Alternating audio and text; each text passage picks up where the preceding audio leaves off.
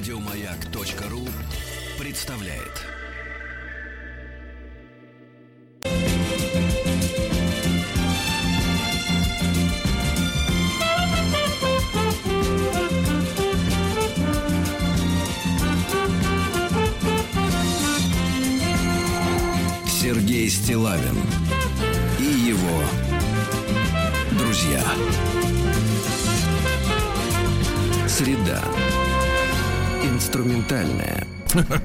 Да, здравствуйте, товарищи дорогие, доброе утро. Сегодня у нас среда, здравствуйте, Владик. Доброе утро. Вот я не знаю, не знаю, вот вы же у нас отвечаете, пока что отвечаете Так. за музыкальную утреннюю политику, да, Ну-ка, Владимир? ну-ка, так. Вот, и сегодня вы, конечно, какие-то сгустили эмоциональные тучи, навлекли какой-то саспенс, Да напряжение. Нет, это такой Напряжение. винтаж от Чироне, да, от продюсера.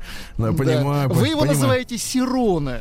Да, да, да, да, да. Ну так ближе, так понятнее, да. Так некоторая суть угадывается проще. 2020, да. Мгм. Да, я должен сказать, друзья мои, что, конечно, нахожусь по-прежнему в баньке, да, откуда вам, как говорится, большой привет всем. Сегодня всю ночь, начиная со вчерашнего вечера, лил тяжелый дождь. Он Слушайте, на смывал- улице холодрыга адская. Да-да-да, Одевайтесь у нас потеплее, плюс если три. вдруг выходите, У да. нас плюс три, да, надевайте чоботы. Как минимум. Да-да-да, я, вы знаете, решил сегодня подправиться. У у меня В каком закончились... смысле? Прям с утра Зак- подправиться? Да вы что? Погодите, закончились апельсины. А, это всё. Да, Это за хорошо, апельсинами надо, надо ехать на самокате, да. Понимаю. Поэтому, поэтому я решил сегодня, вы знаете, с вами провести это утро в э, не теплой, но душевной компании э, квашеной капусточки. Неплохо тоже. Квашеной Очень много капусточки, витамина да. С там. у Вы знаете, да. когда разразилась вся эта зараза с коронавирусом, люди бросились за имбирем, там вот этими... э, За иноземными, да, э, снадобьями. Лимонами там все вот эти. Какие лимоны, ребята? Как говорит Рустам, это дрянь, а не лимоны, это кормовые. Вот, но он нас, нас нам утверждал всегда, вот помните, он завещал нам э, понимать, что лимон, лимон он другой, Интересно, он сейчас мемуары уже пишет, Рустам. А, Мемуары, да, о победе над да. Так вот, ну и соответственно, вот, а потом, потом пошли сообщения, что капусточка, да, квашеная, в ней Да. столько витамина С, Она друзья мои, ну. адское количество витамина С. Да, да, да. И дело, дело в том, что у нас, к сожалению, вот ряд публики, ну, в особенности женщины, да, они почему-то воспитаны вот в такой традиции, что каждому блюду есть какое-то уместное время, время года, время суток и так далее. Суп они не могут ех- есть с утра, вечером они не могут есть кашу, квашеную капусту они вообще считают плебейским чем-то. А я вам скажу так, а, народная кухня, она не обманет. Понимаете, Э, как говорится. Так что я буду закусывать потихоньку. Да, у нас, а у нас с вами на повестке дня, помните, письмо про А, мужчину, у которого жена увлекается хатха-йогой.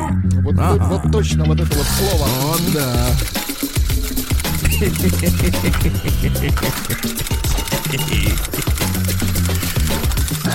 Приемная нос.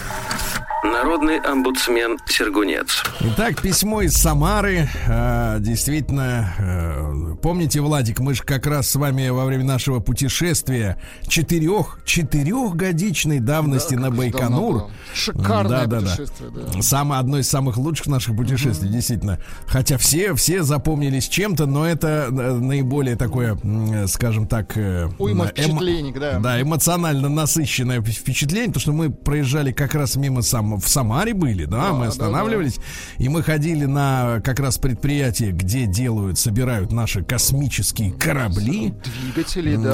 да-да, Мне еще двиг- помню, сказали, вот здесь не снимай. А я я, я говорю, все, засветил пленку. Да-да-да. Ну вот, и, и так вот специалисты, инженеры, 29 лет, Дмитрию из Самары. Друзья мои, вы знаете мой адрес, стилавинсобачка.бк.ру, можно написать. Я вот также вас, ваше письмо при наличии там текста э, удобоваримого прочту. Так вот, жена увлекается хатха-йогой. Какое-то время даже подрабатывала тренером. Слушайте, а как можно вот, смотрите, тут маленькое отступление. Как можно подрабатывать, да, человеком, который учит других, ну, образно говоря, следить за своим здоровьем. Ну да, тут либо мне кажется, профессионал, либо до свидания. Да, мне кажется, подрабатывать можно, вот сейчас э, там писали, что курьеры зарабатывают ну, хорошо, да, да? да. вот, э, еще какими-то вещами, но разве можно подрабатывать э, сложными дис, такими дисциплинами какими-то, да, жонглировать здоровьем других людей? Ай-яй-яй, Дмитрий. Так вот, даже подрабатывала тренером. Никакой эзотерики, это скорее такая физкультура с налетом Востока. На головах не стоят, энергиями не жонглируют, э, чакры друг другу не вскрывают. Однако, как и во всех восточных практиках, присутствует медитация. Э, тут вы когда-нибудь медитировали, Владик? Я ну, имею в виду без пособия. Без, без пособия нет, только с пособием. Ну, приходилось медитировать, но не по собственной воле. Вы правильно это подметили. Нет, нет, нет, вот вы как бы так вот, вот вы принимали за медитацию вот это особенный момент, да, в наступающий. Да, в, в любом минуту, случае, Сергей, да, да, когда глаза упираются в одну точку, да, надолго. Когда глазами я не, не, не могу управлять, да. Да, тут стоит сказать, что это довольно-таки сложная штука. Даже сложнее, чем стоять в планке в особенности при самостоятельном исполнении. Задача сидеть полчаса и думать о собственном дыхании кажется простой и, ну, если нет одышки, тогда, конечно, простой, да. А когда все скрипит в, в грудях-то, так и очень даже просто. И думать о собственном дыхании кажется порой и глупой в исполнении, но я вам советую попробовать хотя бы 10 минут просто молча, с закрытыми глазами, ни о чем не думать. Но вы знаете, вы знаете, мне кажется, огромное количество, Дмитрий, поступков не только в нашей стране, но и в мире совершается людьми, которые действительно владеют этим искусством ни о чем никогда не думать, потому что такие порой молниеносные реакции и безмозглые, безмозглые. Вот я каждое утро вам в 8 часов по Москве читаю новости. Вот там больше половины об этом. Понимаете, тут все в хатха-йоге, понимаешь, сидят по уши. Так вот, ни о чем не думать. Я вас уверяю, ни о чем не получится. Максимум вы просто заснете, а это не считается. Ага, Ничего не считается. Спать нельзя. Поэтому существует куча аудиозаписей, где люди расслабленными или гипнотическими так, так, голосами так. томно говорят свои версии того, как надо правильно расслабляться. А, типа как аудиокнига. Я надеюсь, вы, вы знаете, что такое. И дальше аббревиатура, которую я вот не хочу рекламировать, потому что не знаю, что это такое. Когда ага. не знаешь, молчи, правильно? Лучше да, не говорите. Угу. Да, а то вдруг это какая-то, знаешь, вот еще Зараза. подстава. Так вот, жена нашла приложение с такими говорильнями и выбрала для себя парочку приятных голосов для своих медитаций. А потом мы наткнулись вот на это. А, а кавычки открываются. А, нет, вернее, это примечание. Э, читать текст надо так же, как и вы, Сергей, произносите слово «женщина». Значит, теперь текст. Ага. Не спеши. Ну, я буду читать нормальным голосом, да, а то давайте. вдруг у кого-то отключится этот... Э, Глаза закроются, да. В плохом смысле. Вдруг бачок лопнет. Не, спешите, не спешите вставать. Я знаю, это чтобы не записали меня, а то потом запишут, Владик, да, и будут, и будут врачевать, да, вашим да, голосом. Да, да, моим голосом, понимаешь? Я тут сплю, а они там врачуют, нету шиш. Давайте я вам вот так помогу. Давайте. Иваном. Не-не-не, святое. Владик святое. Это вот срам этот не надо. Хорошо, тогда аквариум вам. Давайте. Не спешите вставать. Я знаю, вам это нравится. Еще чуть-чуть. Это отдельные фразы. Угу. Вам хорошо, тепло. Почувствуйте... Минуточку. Так, так, так. Почувствуйте... Что или кого? Свое тело. Ах, вот оно что. Прислушайтесь к звукам внутри своего тела. Ну, это хорошо, когда булькает что-то, да, вот особенно капусточки с утра поешь, вам весь день звуков просто масса, просто заосад внутри. Прислушайтесь внимательно ко всем своим приятным ощущениям. Почувствуйте, как вам хорошо. Вам сейчас хорошо, нет? Все лучше и лучше. Даже ну, опасно видите. становится. Еще желание. Это отдельная фраза. Еще желание. А примите их в свой день. Почувствуйте радость получения желаемого, радость обладания желаемым. Ноги параллельно, немного в стороны. Рот закрыт. Язык направлен к верхнему небу. Не перепутай.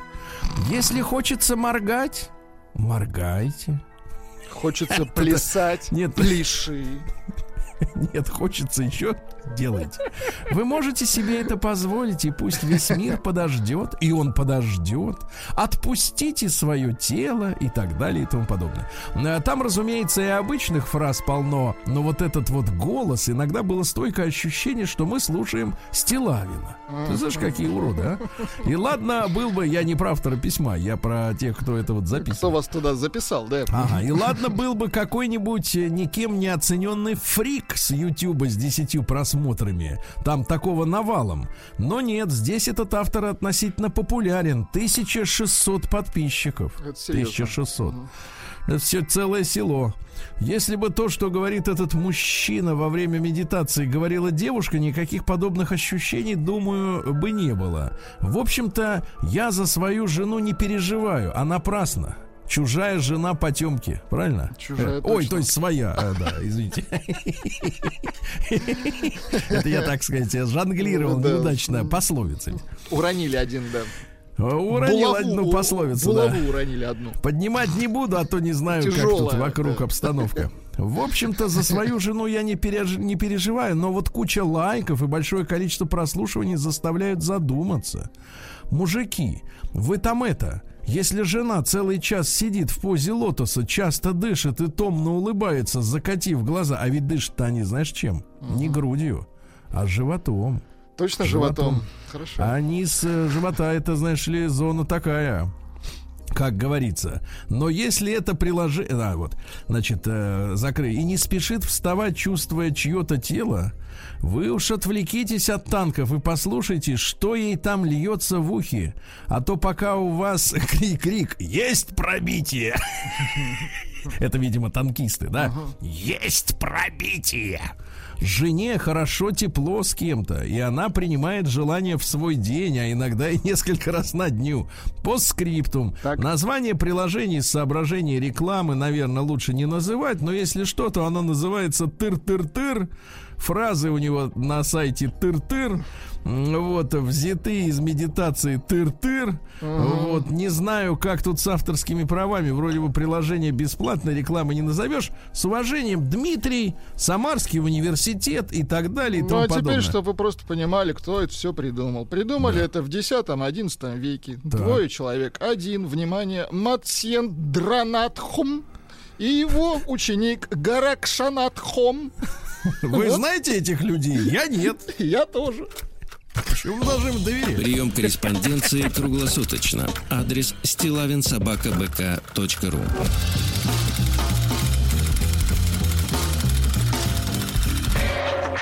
Фамилия Стилавин 2 Л.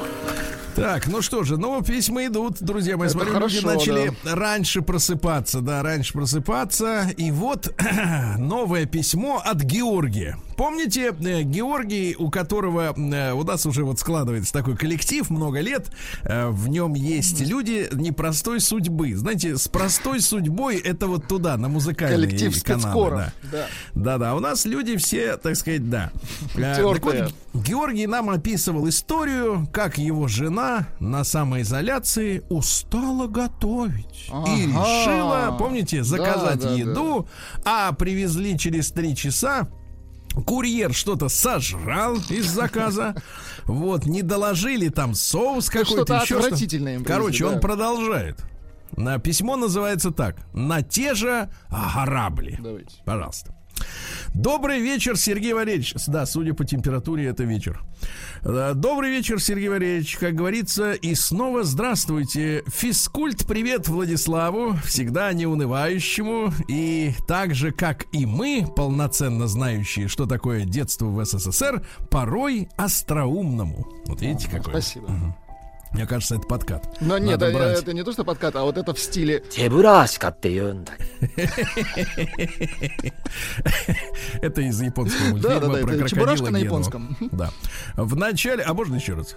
Чебурашка, ты вот окончание мне особенно нравится. Окончание, Он как бы оно загадочное. что Чебурашка это неплохой парень. Чебурашка ты в начале письма хочу сказать вам о том, какие давно забытые эмоции я испытал, когда понял, хотя и с задержкой, видимо, это возраст, что вы читаете мое письмо. Знаете, вот как вот человек сидит у приемника, читают текст, и вдруг он понимает, это ж я написал. Он такой, о, мое.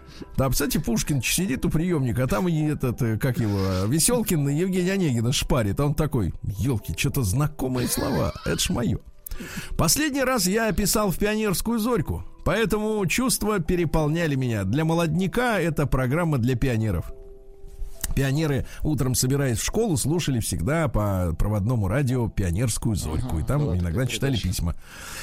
Так вот, э, ну такими бодрыми очень голосами, нездорово бодрыми, я бы сказал так, не соответствующими времени суток. Ты такой э, об- обалдевший от того, что тебя опять подняли не вовремя, значит, стоишь, а они там ла-ла-ла-ла-ла, вот это вот все, да.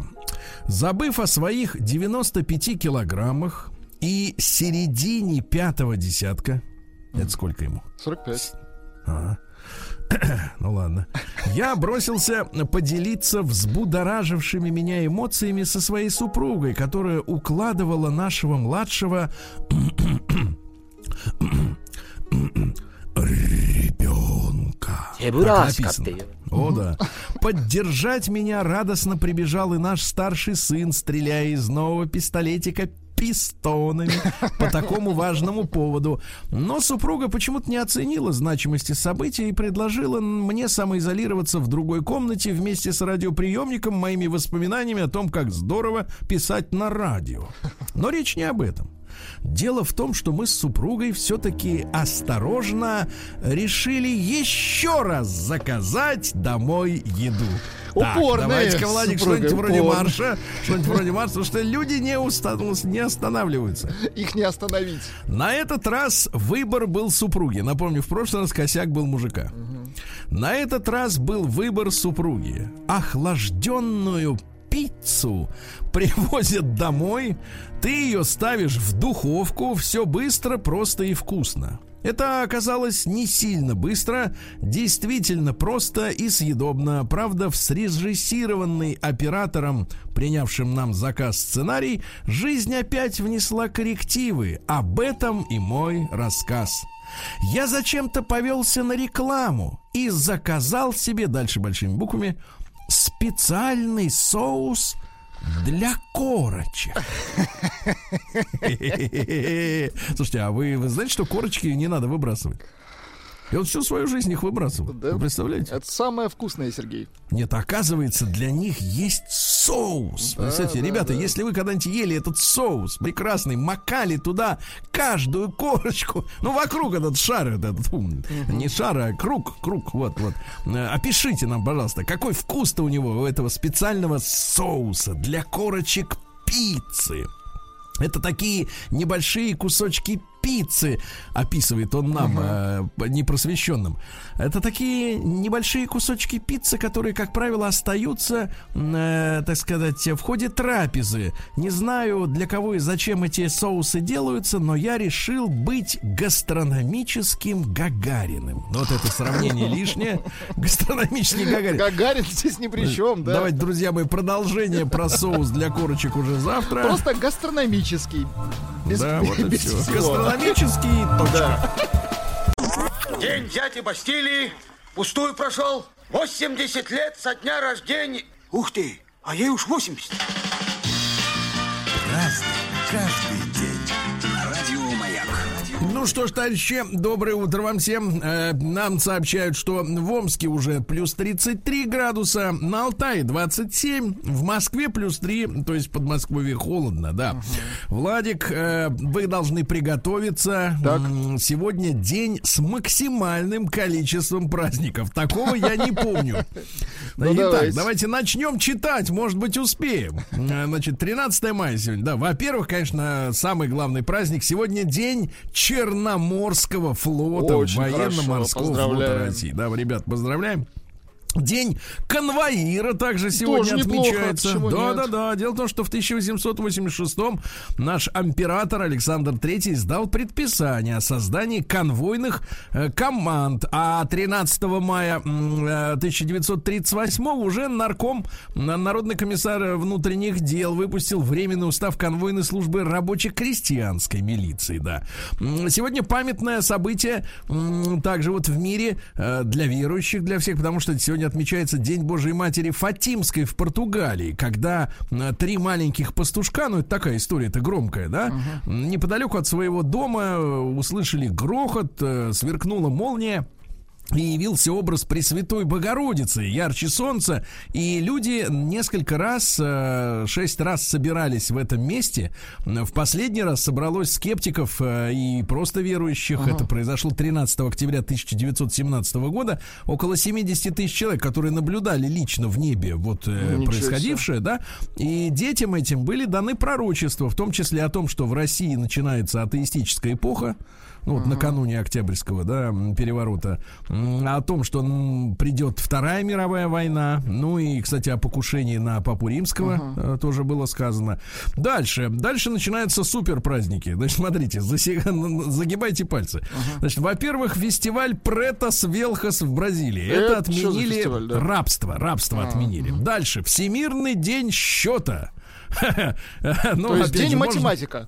нет, счета именно, просто самого счета, чтобы все сосчитать. Вот сколько этого, сколько того. День яблочного пирога в США. День лепрекона в США. День работников ресепшн. День пожертвования дневной зарплаты на благотворительность. Это, не- да, не очень, да, вам нравится. А, Национальный день гренок в США. Ну, в День США выдуманные праздники все. ну, послушайте, послушайте, да, да. дальше. День благодарности корневым каналам в зубах в США. А День лучшего стрелка в США. Национальный день, да, национальный день фруктового коктейля в Америке. А Всемирный день одуванчика. День рождения застежки липучки. Международный день хумуса. Не фалафеля, не путайте. День грозового гонга в России. Вот так вот, да. Ну и сегодня русский народный праздник Яков Теплый. А, Дело в том, что на Руси прекращали всякое сватовство. В мае это не нужно делать. Ну, потому что это 1 май как раз наступал, календарь-то русский, да, минус 13 дней. Э, И сохранилась поговорка «в мае жениться всю жизнь мается». А Сегодня наблюдали восход солнца. Если небо было чистым и ясным, то лето должно быть солнечным. Ну, у нас сегодня, честно говоря, дождь, так что ничего особенного не будет. Перейдем к, к людям и событиям. Праздник каждый день. Ну что ж, сегодня в 1637 э, появились э, нелюбимые многими столовые закругленные ножи, когда кардинал Ришелье понял, что его могут за столом зарезать. И он говорит, давайте закруглим, чтобы можно было просто перепиливать сосисочку, например. Да, и- и Безопасно, всё. да. А в 1696 году сегодня у нас что? Петр Первый на галерее. Принципиум. Помните, Так, как, так, э, так. с какой романтической э, поволокой в глазах об, этом, э, об этой галерее рассказывал Руслан Иванович, когда в своей воронежской юности пил пиво Принципиум. Принципиум, да. Да-да-да. Так вот, э, построенный в Воронеже морской караван, как тогда называли флот, отправился к Азову, а Петр Первый на Принципиуме. Понимаете, да? хорошо, да. Да, в 1733-м э, шведский ученый Вазениус во время полного солнечного затмения впервые заметил красноватые выступы на краях Солнца, протуберанцы, которые и называются корона. То есть вот этот коронавирус, это не в смысле на башке железяка. А вот эти вот, да, драгоценная, А в смысле такие. выступы, как у Солнца, да. Поэтому, соответственно, в английском языке же есть слово краун, да, корона. А вот эта корона, которую они в название вируса вставляют, это как раз вот у Солнца. В 1754-м вы, вышел указ императрицы Елизаветы Петровны об учреждении в Петербурге первого банка. Так, вот сейчас говорят, банкиры лютуют, да, Владик? Ну, по, по всему миру, по всему миру. А да. что с ними делать будем? Владик, Я просто спросил. а есть что- масса литературы. Масса воспоминаний. в принципе, да. Бы, А да. Дальше э, у нас родился сегодня кто же, так сказать, Пий IX в 1792 году. Э, Это папа римский, который дольше всех сидел на своем престоле. Дольше всех, да-да-да. Вот. э, И именно при нем произошло-то великое этот э, Ватиканский собор, который оградил папу от возможности заблуждаться. Ты понимаешь? То есть они ему приписали, ну, вот в 1870 по-моему, произошло, э, безошибочность, Не- да, и, и как бы... а люди вок-. Мгм. а люди вокруг, они как-то напряглись. Что, мол, как это ваш это а нам? В 1804-м Алексей Степанович Хомяков Они сказали, родился. а папа-то у нас ого-го. Да-да-да. Нет, еще ничего. В 1804-м, да, Алексей Степанович Хомяков, философ и поэт, и публицист, и один из основателей движения так называемого славяно, так называемых славянофилов. Но нынешние источники говорят нам о следующем, что славянофилы и западники, да, ну, которые якобы, у них были дискуссии, куда идти России, значит, на запад или на восток, да. А, умные люди сейчас э, утверждают, что это на самом деле одна и та же шайка, вот, которая ничего не имеет общего с нашей реальной потребностью быть просто собой. Быть собой. На- Нам никуда не надо ходить. Мы здесь, Конечно. мы уже пришли. Ну вот стихи, например, да? Давайте. Не в пьянстве похвальбы безумной, не в пьянстве гордости слепой. Достаточно, Очень да? хорошо, очень хорошо. Не в пьянстве. Ну Вот, да. А В 1929 году сегодня Пушкин попросил руки Натальи Николаевны Гончаровой, главной красавицы Петербурга. И родные его ответили ему, Александр Сергеевич, посмотрим. И Александр Сергеевич обломался и уехал с горя, что ему не дали четкого ответа, уехал на Кавказ, да. Ну Вот такая вот история. Но на Кавказе с ним ничего плохого не произошло. А в 1830 году территория под названием область Кито отделилась от федерации под названием Великая Колумбия и провозгласила себя республикой Эквадор. Вот такая есть республика Эквадор, да. А сегодня в 1840-м Альфонс Даде родился. Это французский писатель. Вот чем знаменит-то. Он был Э, Альфонс. В 17 лет э, поехал в Париж, Так. чтобы заработать себе журналистским трудом, работал репортером, да, э, вот, ну и описывал похождение, соответственно, Тартарена из Тараскона, такой врун, э, гуляк, алкоголик, вот все, все, что надо. Э, Дальше, сегодня в 1850-м Модест Ильич Чайковский родился. Это младший брат Петра Ильича. Вот, э, за свою, всю свою, свою жизнь он посвятил искусству, вы понимаете, да, он Так. писал пьесы, переводил Шекспира. Неплохо. Он, кстати, автором либретто является опер брата «Пиковая дама» и «Иоланта». А, Ближайший друг композитора. Да-да-да. вот Очень так. хорошо, да. И основал музей Чайковского в Клину. Очень хороший Молодец. музей. Вот. Сегодня в 1857-м э, Париж фактически был самоэвакуирован, когда среди парижан распространились слухи, что высотные дома должны упасть. И все люди сбежали из города. А дело в том, что Наполеон III, вы помните, он очень боялся революции. А, и он весь старый Париж уничтожил. От него остался только собор Парижской Богоматери, еще несколько зданий. А все остальное было разрушено. И на его месте построен тот Париж, который мы сегодня знаем, да? В котором до сих пор в Модный домах, в домах деревянные перекрытия, то есть они могут все загореться и сгореть. И нет, э, собственно говоря, теплой воды, горячей воды во многих домах нет до сих пор.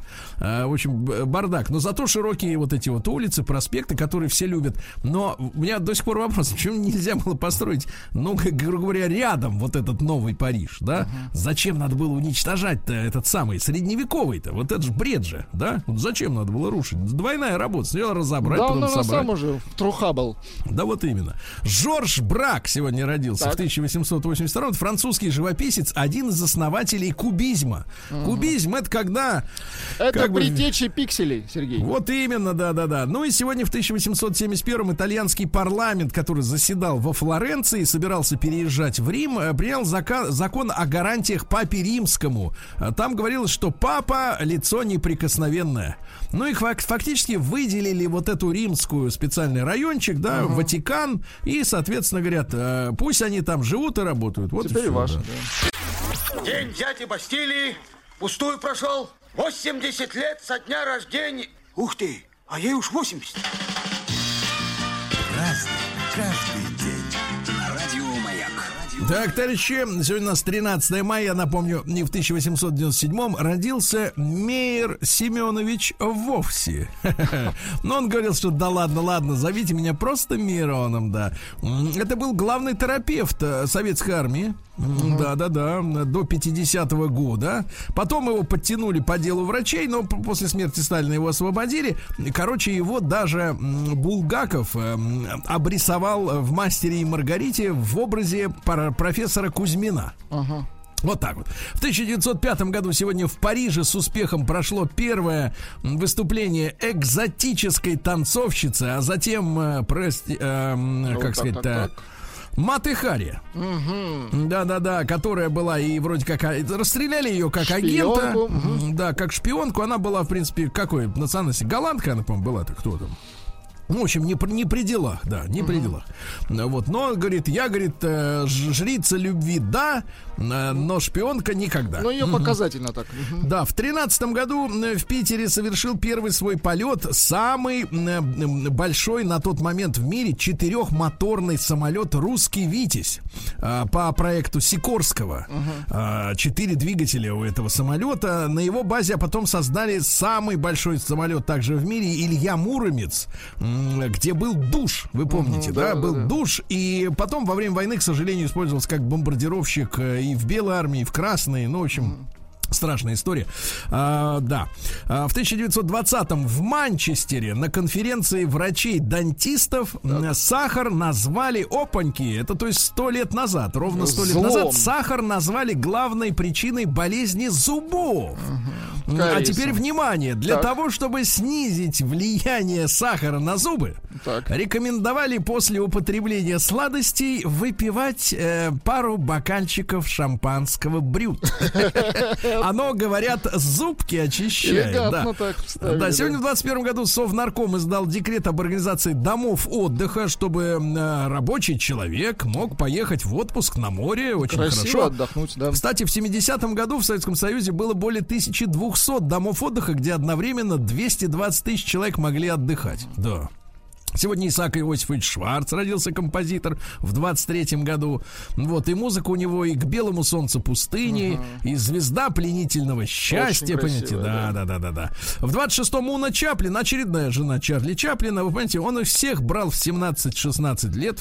Вот, в 30-м году сегодня убили последнего дикого сумчатого волка. Это волк, как кенгуру, только волк. Угу. Вот, вы понимаете, да? И главное, что в 2005 году вот, э, значит, начались работы по восстановлению этого волка по генам. Ага. Решили его как бы возразить при помощи генной инженерии. Вот так вот. Прикольно. Роджер Желязный в 1937 году американский фантаст, ну, понятно, польского э, происхождения, хроники Амбера. Читали? Ага. Любили Смотрели. наверняка угу. в детстве. Конечно, Сказка. конечно. Владимир Александрович Джанибеков, наш летчик-космонавт, угу. дважды Герой Советского Союза, в 42 году родился, да. Аман Тулеев, Некогда и достаточно продолжительное время губернатор Кемеровской области в 44 году родился в этот день. Стиви Вандеру вот сегодня 70. Товарищ. 70. Ну-ка. И композитор. Да, да, да. Стиви Вандер, да, да, да. Вот, когда-то я очень хотел стать электриком, и мне кажется, общество готово к этому. Со всеми этими современными технологиями мы уже имеем слепых врачей, слепых программистов. Кому помешает слепой электрик? Юмористический да. товарищ, да. Да, да, да, да, да. Людмила Валерьяновна Нильская, замечательная актриса, в 57 году родилась. Э, в 61-м Деннис Родмонд, американский баскетболист, э, который, соответственно, вот первый первым начал э, экстравагантно наряжаться. Ага. Ну, цепи, вот это все, вот, понимаете, Понимаю. да, негритянская культура. Сегодня в 65-м году роллинги выпустили свою песню «Не могу получить удовольствие». Никак, да. Не могу. Есть у нас вот вариант? У нас есть обработка, да. Да. Мне кажется, она лучше оригинала. Давайте джазовый чуть-чуть послушаем. Давайте. Никак. Очень хорошо слушается, да? В джазовом Никак, варианте. да, и чувствуется. Давайте, Ричард.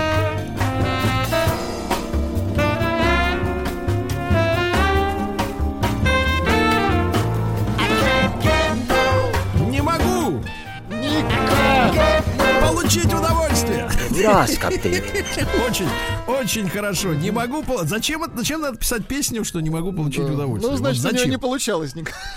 То есть настолько, Нет, ну, что он... Кавер отличный. Да, а теперь, дорогой Так. мой да, Владик, ведь Так. одновременно с этой песней родилась и Маша Распутин. Господи, ну как так вот может вот Да. в один день? Да, вот так. Раз, капитан. меня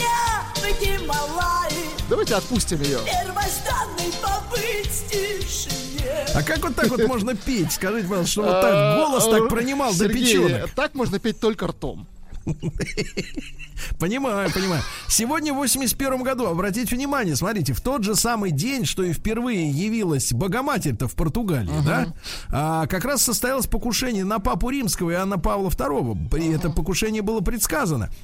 Так самое это интересно. Ну, понятно, туда вписали, значит, стрелял турок, подтянули болгарина, который якобы работал на КГБ. Ну, это все такая муть. Но суть-то в том, что пуля прошла, э, не задев ни одного органа внутри. Представляешь, чудо-то какое? Да-да, ни одного. То есть вот прямо как вот фск, и все. забытый ныне Александр Рыбак, помните, был такой? Да, Со да, скрипочкой. С Евровидения он. Да, вот Когда ты чувствуешь, я не твой не надо, не наш он, надо, да, не надо, наш. не И ты, твой, ну, не сам, мой. Сам, сам говорит, что не наш. Хорошо, когда вот такой не мой, да? Да. В 1986 году сегодня открылся пятый съезд Союза кинематографистов Советского Союза. Избрали режиссера Елема Климова с первым секретарем. Вот. И начали эм, освобождать из архивного заточения те фильмы, которые советская цензура не пропускала. Не про- Ну, такое очередное петербу- э, пе- перестроечное да, явление. Ну и давайте поздравим наших коллег, ребятушки. В 1991 году сегодня первый день работы российского телевидения. И в частности программа «Вести» вышла в эфир. Поздравляем. Так что, конечно. товарищи, товарищи Эрнеста. Мацкевичуса, правильно? Точно. А вы знаете, как а, Эрнест на гитаре берет бары? Не знаю, Вот я несколько раз видел. Вы представляете, он же еще и бар. Удивительно. Но у нас, Эрнестушка. как ни бар. удивительно, у нас есть э, сообщение победитель, Сергей. Словами пулять, не ножи закруглять.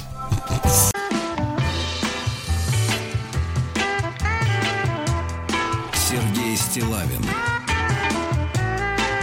и его друзья. Среда. Инструментальная. Ну что ж, товарищи, доброе утро вам всем, добрый день. Сегодня у нас эх, среда. Ну что же, Владуля вспомнил свои молодые барабанные годы, да. Сергей Валерьевич в это время умял 300 граммов квашеной Капусты. капусты. Да, ну и а в Омске, в Омске сегодня плюс 33, ребята. Вот так.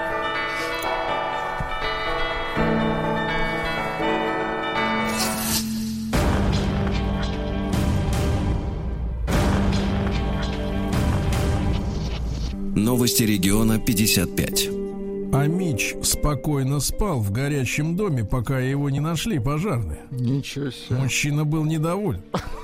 Задымлением, да? Да нет, тем, что разбудили. Взрослый Амич со школьником вскрыли два киоска и украли орехи с пирожными. Вот смотри, сынок, вот так надо Вот здесь, так вот надо, так, да, тут еду так берешь, добывать. берешь вот это. Как хорошо, когда отец наставник человек. Нет, он говорил, ничего, сынок, с голода не умрем. Вот здесь. Нет, теперь в тебе я уверен, это был экзамен. А, казахстанский охотник заблудился и попал в Омскую область. Вот, с ружьем прям попал, да, тут его и накрыли, да. Ну, бывает. Подвел GPS. Юный Амич э, в день рождения ограбил магазин, э, украл дорогую туалетную воду, чтобы пропить вырученные деньги, но, к сожалению, продать успел, а пропить нет. А Мич не хотел платить 30 тысяч штрафа за езду в пьяном виде, дал взятку трешку и в итоге заплатил 55. Вот какая э, ужасная арифметика, да? А Мичка инвестировала миллион рублей в развитие омского мошенничества. Инвестировала. Нет, это не инвестиция, это все, это навсегда. В Омске продавали просроченную рыбу и омоложенный мед. Омоложенный. Омоложенный. Но дело в том, что его переваривают с сахаром и, ну, вот эти мошенники, понятно. они, да, тут... Бодяжат, прикр- короче. Да. В Омске обокрали вора. Так, это как Ну вот, вот так вот. вот Это так нормально, вот. то есть вот вы так считаете? Вот. Тот э, товарищ э, э, перед этим вынес всю технику из салона красоты, А его? потом смотрит, а техники нет. То есть как бы вот все расстроились, да. А в Омске обнаружили большую свалку с манекенами. Вот, и там хорошо, женщины, да. и женщины, и мужчины лежат пластмассовые. Да. Да-да-да. А В Омске таксистка перепутала педали и придавила троих парней. Ай-яй-яй-яй. Ай-яй-яй-яй, передавила, но так, ничего, вроде ребята оклемались. Да, а мечи определили райские места в своем городе. На этих улицах меньше всего Воруют, воняет. а. воняет, воняет, воняет. А что говорят люди?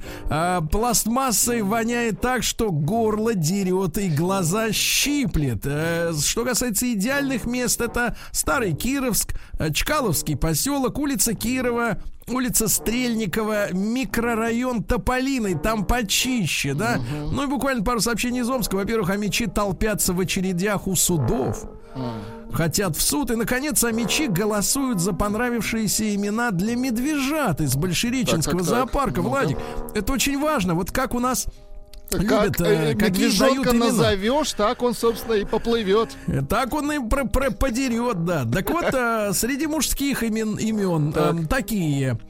Тихон, Клёпа, Тёпа, Боря. А среди женских Марфуша, Глаша и Аркаша. Ну, я всегда считал, что Аркаша это вообще мужское, Мужское, имя. да. Но в Омске виднее. Ага. Сергей Стилавин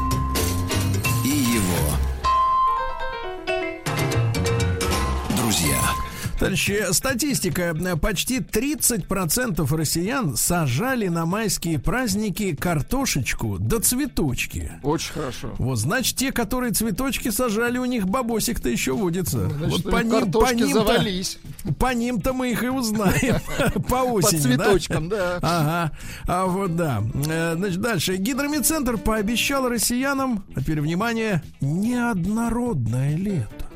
Неоднородное. Представляешь? Представляешь, какая прелесть, а? Какая прелесть. Слушайте, а ведь, а, Неоднородное лето. мне кажется, а когда вот отлично. бывало у нас однородное Владик, лето в России? Мне кажется, отличная работа, ведь невозможно ошибиться при Да, такой да. формулировке. Да? А ведь не поспоришь. Крепкий прогноз. А, Значит, на 76% в Москве упал спрос на съемные квартиры. Люди выехали. А, Почти 40% пациентов с коронавирусом в России заразились в своей собственной семье или от близких друзей. Ну, имеется в виду, видимо, что а, для 40% был необходим длительный физический контакт для того, чтобы зараза, видно, проникла, да? То есть так вот сразу идешь по улице, кто-то чихнул, так не работает, видимо. Скандальчика, да. Да, россиян предупредили о мошеннических клонах сайтов для видеозвонков.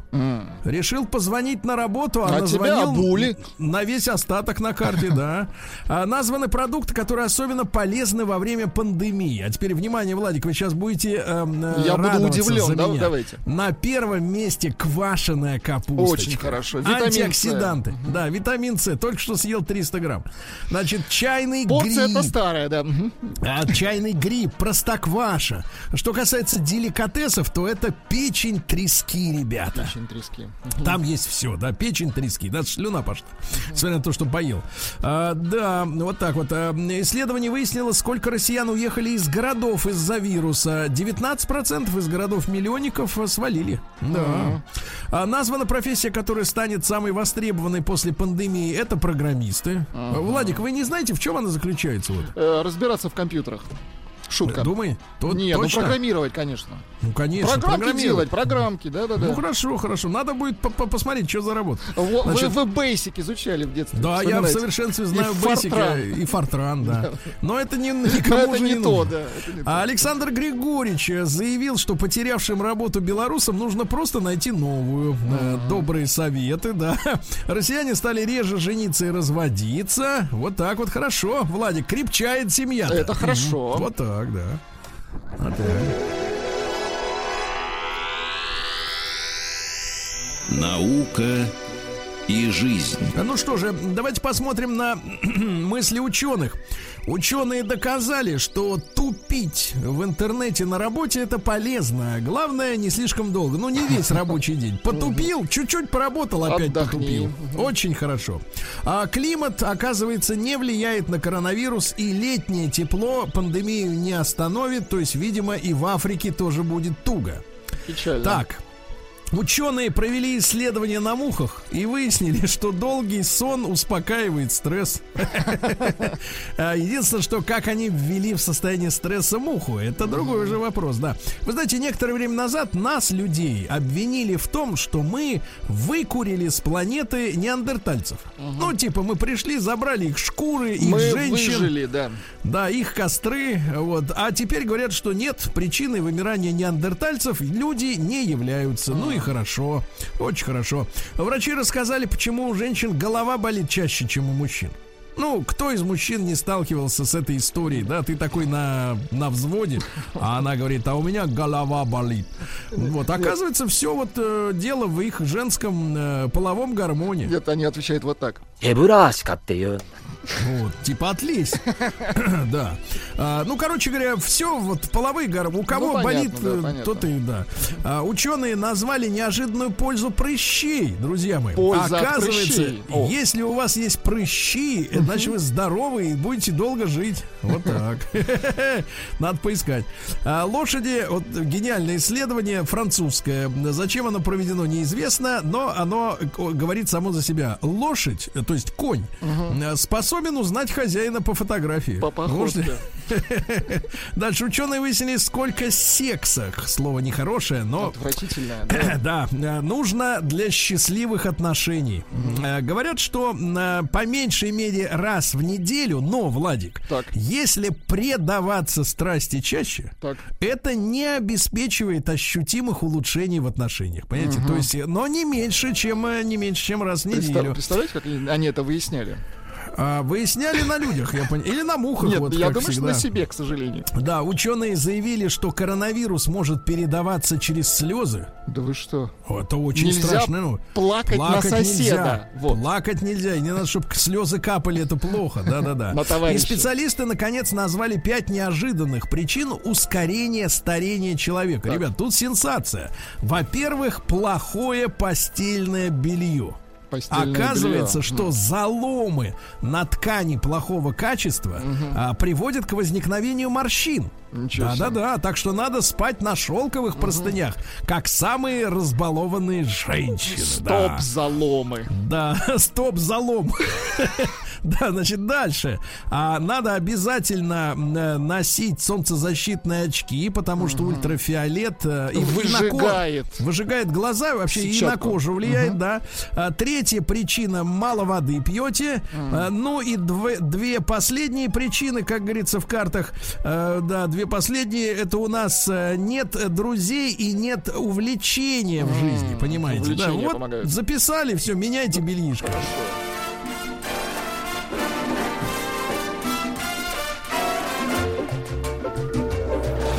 Новости капитализма. Капитализм. А теперь вот о хорошем. Книга рекордов Гиннесса признала 90-летнюю японку самой пожилой геймершей в мире. Ничего себе. Вот, она рубится в следующие игры. Call of Duty это что? Это стрелялка какая-то. Понятно. Якудза Лайка Драгон. Ну, вот это я не знаю вообще. Понимаю. Гранд Theft Авто 5. Ну, это гонки. Ну, там грабежи. Ну, видимо, да. Да, да, да. А женщина-полицейский случайно переехала на машине отдыхавшего на пляже пенсионера. Ну, да. А Билли Айлиш, это вот нашептывающая, Ну, да, да-да-да, такая популярная э, девица Девочка, молодежи. как такой забитый подросток, а, подала в суд на нарушившего социальную дистанцию фаната, то есть мало денег Чихнул еще. них, да. Да, да, да, да. Дальше. Мужчина больше года терпел э, у себя дома 100 тысяч пчел. вот, хорошо. 100 тысяч. А приговоренному к пожизненному сроку гею-людоеду в Германии разрешили прогуливаться по городу. Гей-людоед, Типа да? Лакомство, да. Мужчина пришел в магазин в капюшоне куклукс-клановца для защиты от коронавируса в Америке, да. А женщина, женщина пристрастилась к загару и едва не лишилась половины своего носа, а ей всего Ой-ой-ой. 27. Ребята, осторожнее, да, то есть девча, хотя и Девчата, ребята и сегодня ребят есть тоже, такие. У них да. тоже носы есть, конечно. Носы есть, У и всех, крем да, есть, руки даже есть, все у есть. ежей. Да, да, да. Ну и что у нас А, еще? Погодите, давайте. погодите. Наконец, пару сообщений. Э, Мужчина с шизофренией принял розыгрыш друзей за галлюцинацию и попал в больницу. А, миллион зловонных жуков выгнал семью из собственного Фу. дома. Ну и, наконец, главное сообщение дня, ребята. Из Колумбии. Как вы представляете себе Колумбию, кроме кофе? я Это неунывающая страна. Да, так вот смотрите, неунывающие колумбийцы им следующее. Ребята, можно Ну. в тишине. Конечно. В Колумбии придумали кровати, которые легко превращаются в гробы. Вот так. Дурной Не очень веселая страна. Не очень весело, да.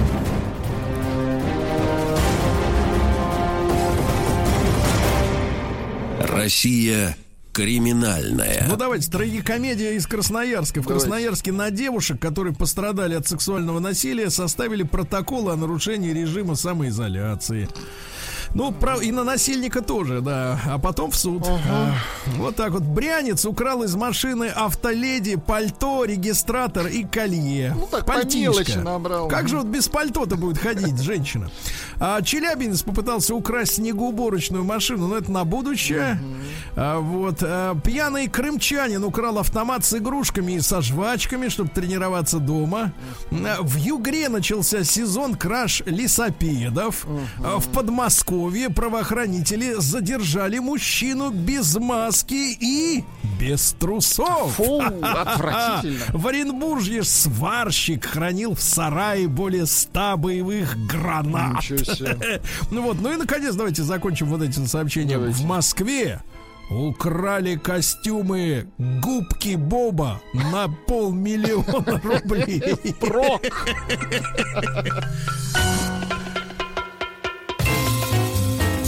Сергей Стилавин и его друзья. Среда. Инструментальная. Да. Ну, конечно, можно было бы добавить, что нашего э, соотечественника Александра Игнатенко посадили на Шри-Ланке в тюрьму за незаконный сбор жуков. Давайте так, Владик, давайте хором Александра Игнатенко, да? Свободу Александру Игнатенко! Игнатенко! Вот, видишь, отлично, свободу ему. Значит, Шри-Ланка. Это Шри-Ланка, это как на самом деле это называется? Там на- на- нормальное название было раньше. Шри-Ланка это как это? Это Сиам. Сиам это Таиланд, чучело. Шри-Ланка это другое. Чай, Цейлон это, вот это что. А, Цейлон, Цейлон. Да, новость пришла из Америки. Она, мне кажется, очень такая, эх, как скажем, так сказать, романтическая. Вот, романтическое свойство. Американец нашел на чердаке своего дома коробку с ценными вещами из 30-х годов. Ничего себе. Вот, да-да-да-да. В Питтсбурге разбирал вещи в доме своего отца, которого год назад не стало. Вот. И, э, оказывается, обнаружилась целая коробка, где, эм, э, значит, э, внутри э, находились э, свадебные, м, свадебные платья, костюм, галстук бабочка, рубашка жениха, э, ткань с рисунком, а также свадебные приглашения и сувениры, которые были датированы 1934 годом. Да-да-да, и вот благодаря тому, что за 80 лет коробку никто не открывал, все предметы отлично сохранились, и вот, к сожалению, вот отца этого мужчины, который обнаружил эту находку на чердаке, уже нет в живых, но вот такая вот посылка из прошлого, да? Ребятушки, а давайте мы сегодня, я тоже поделюсь своей Пороемся историей. На чердаке. Вот, давайте так, нет, вот э, самая романтическая находка из прошлого, которую вы обнаруживали у себя дома. Вот вы разбирали вещи, может быть, на, на старой, на какой-нибудь даче на своей, да, или на старых антресолях. И вдруг, э, так сказать, разбираете, наводите, особенно женщины любят, знаете, наводить порядок, вот это пыль, они все борются. И вдруг вот достаете оттуда, а там чудо. Итак, самая романтическая находка из прошлого, которая была у вас в жизни.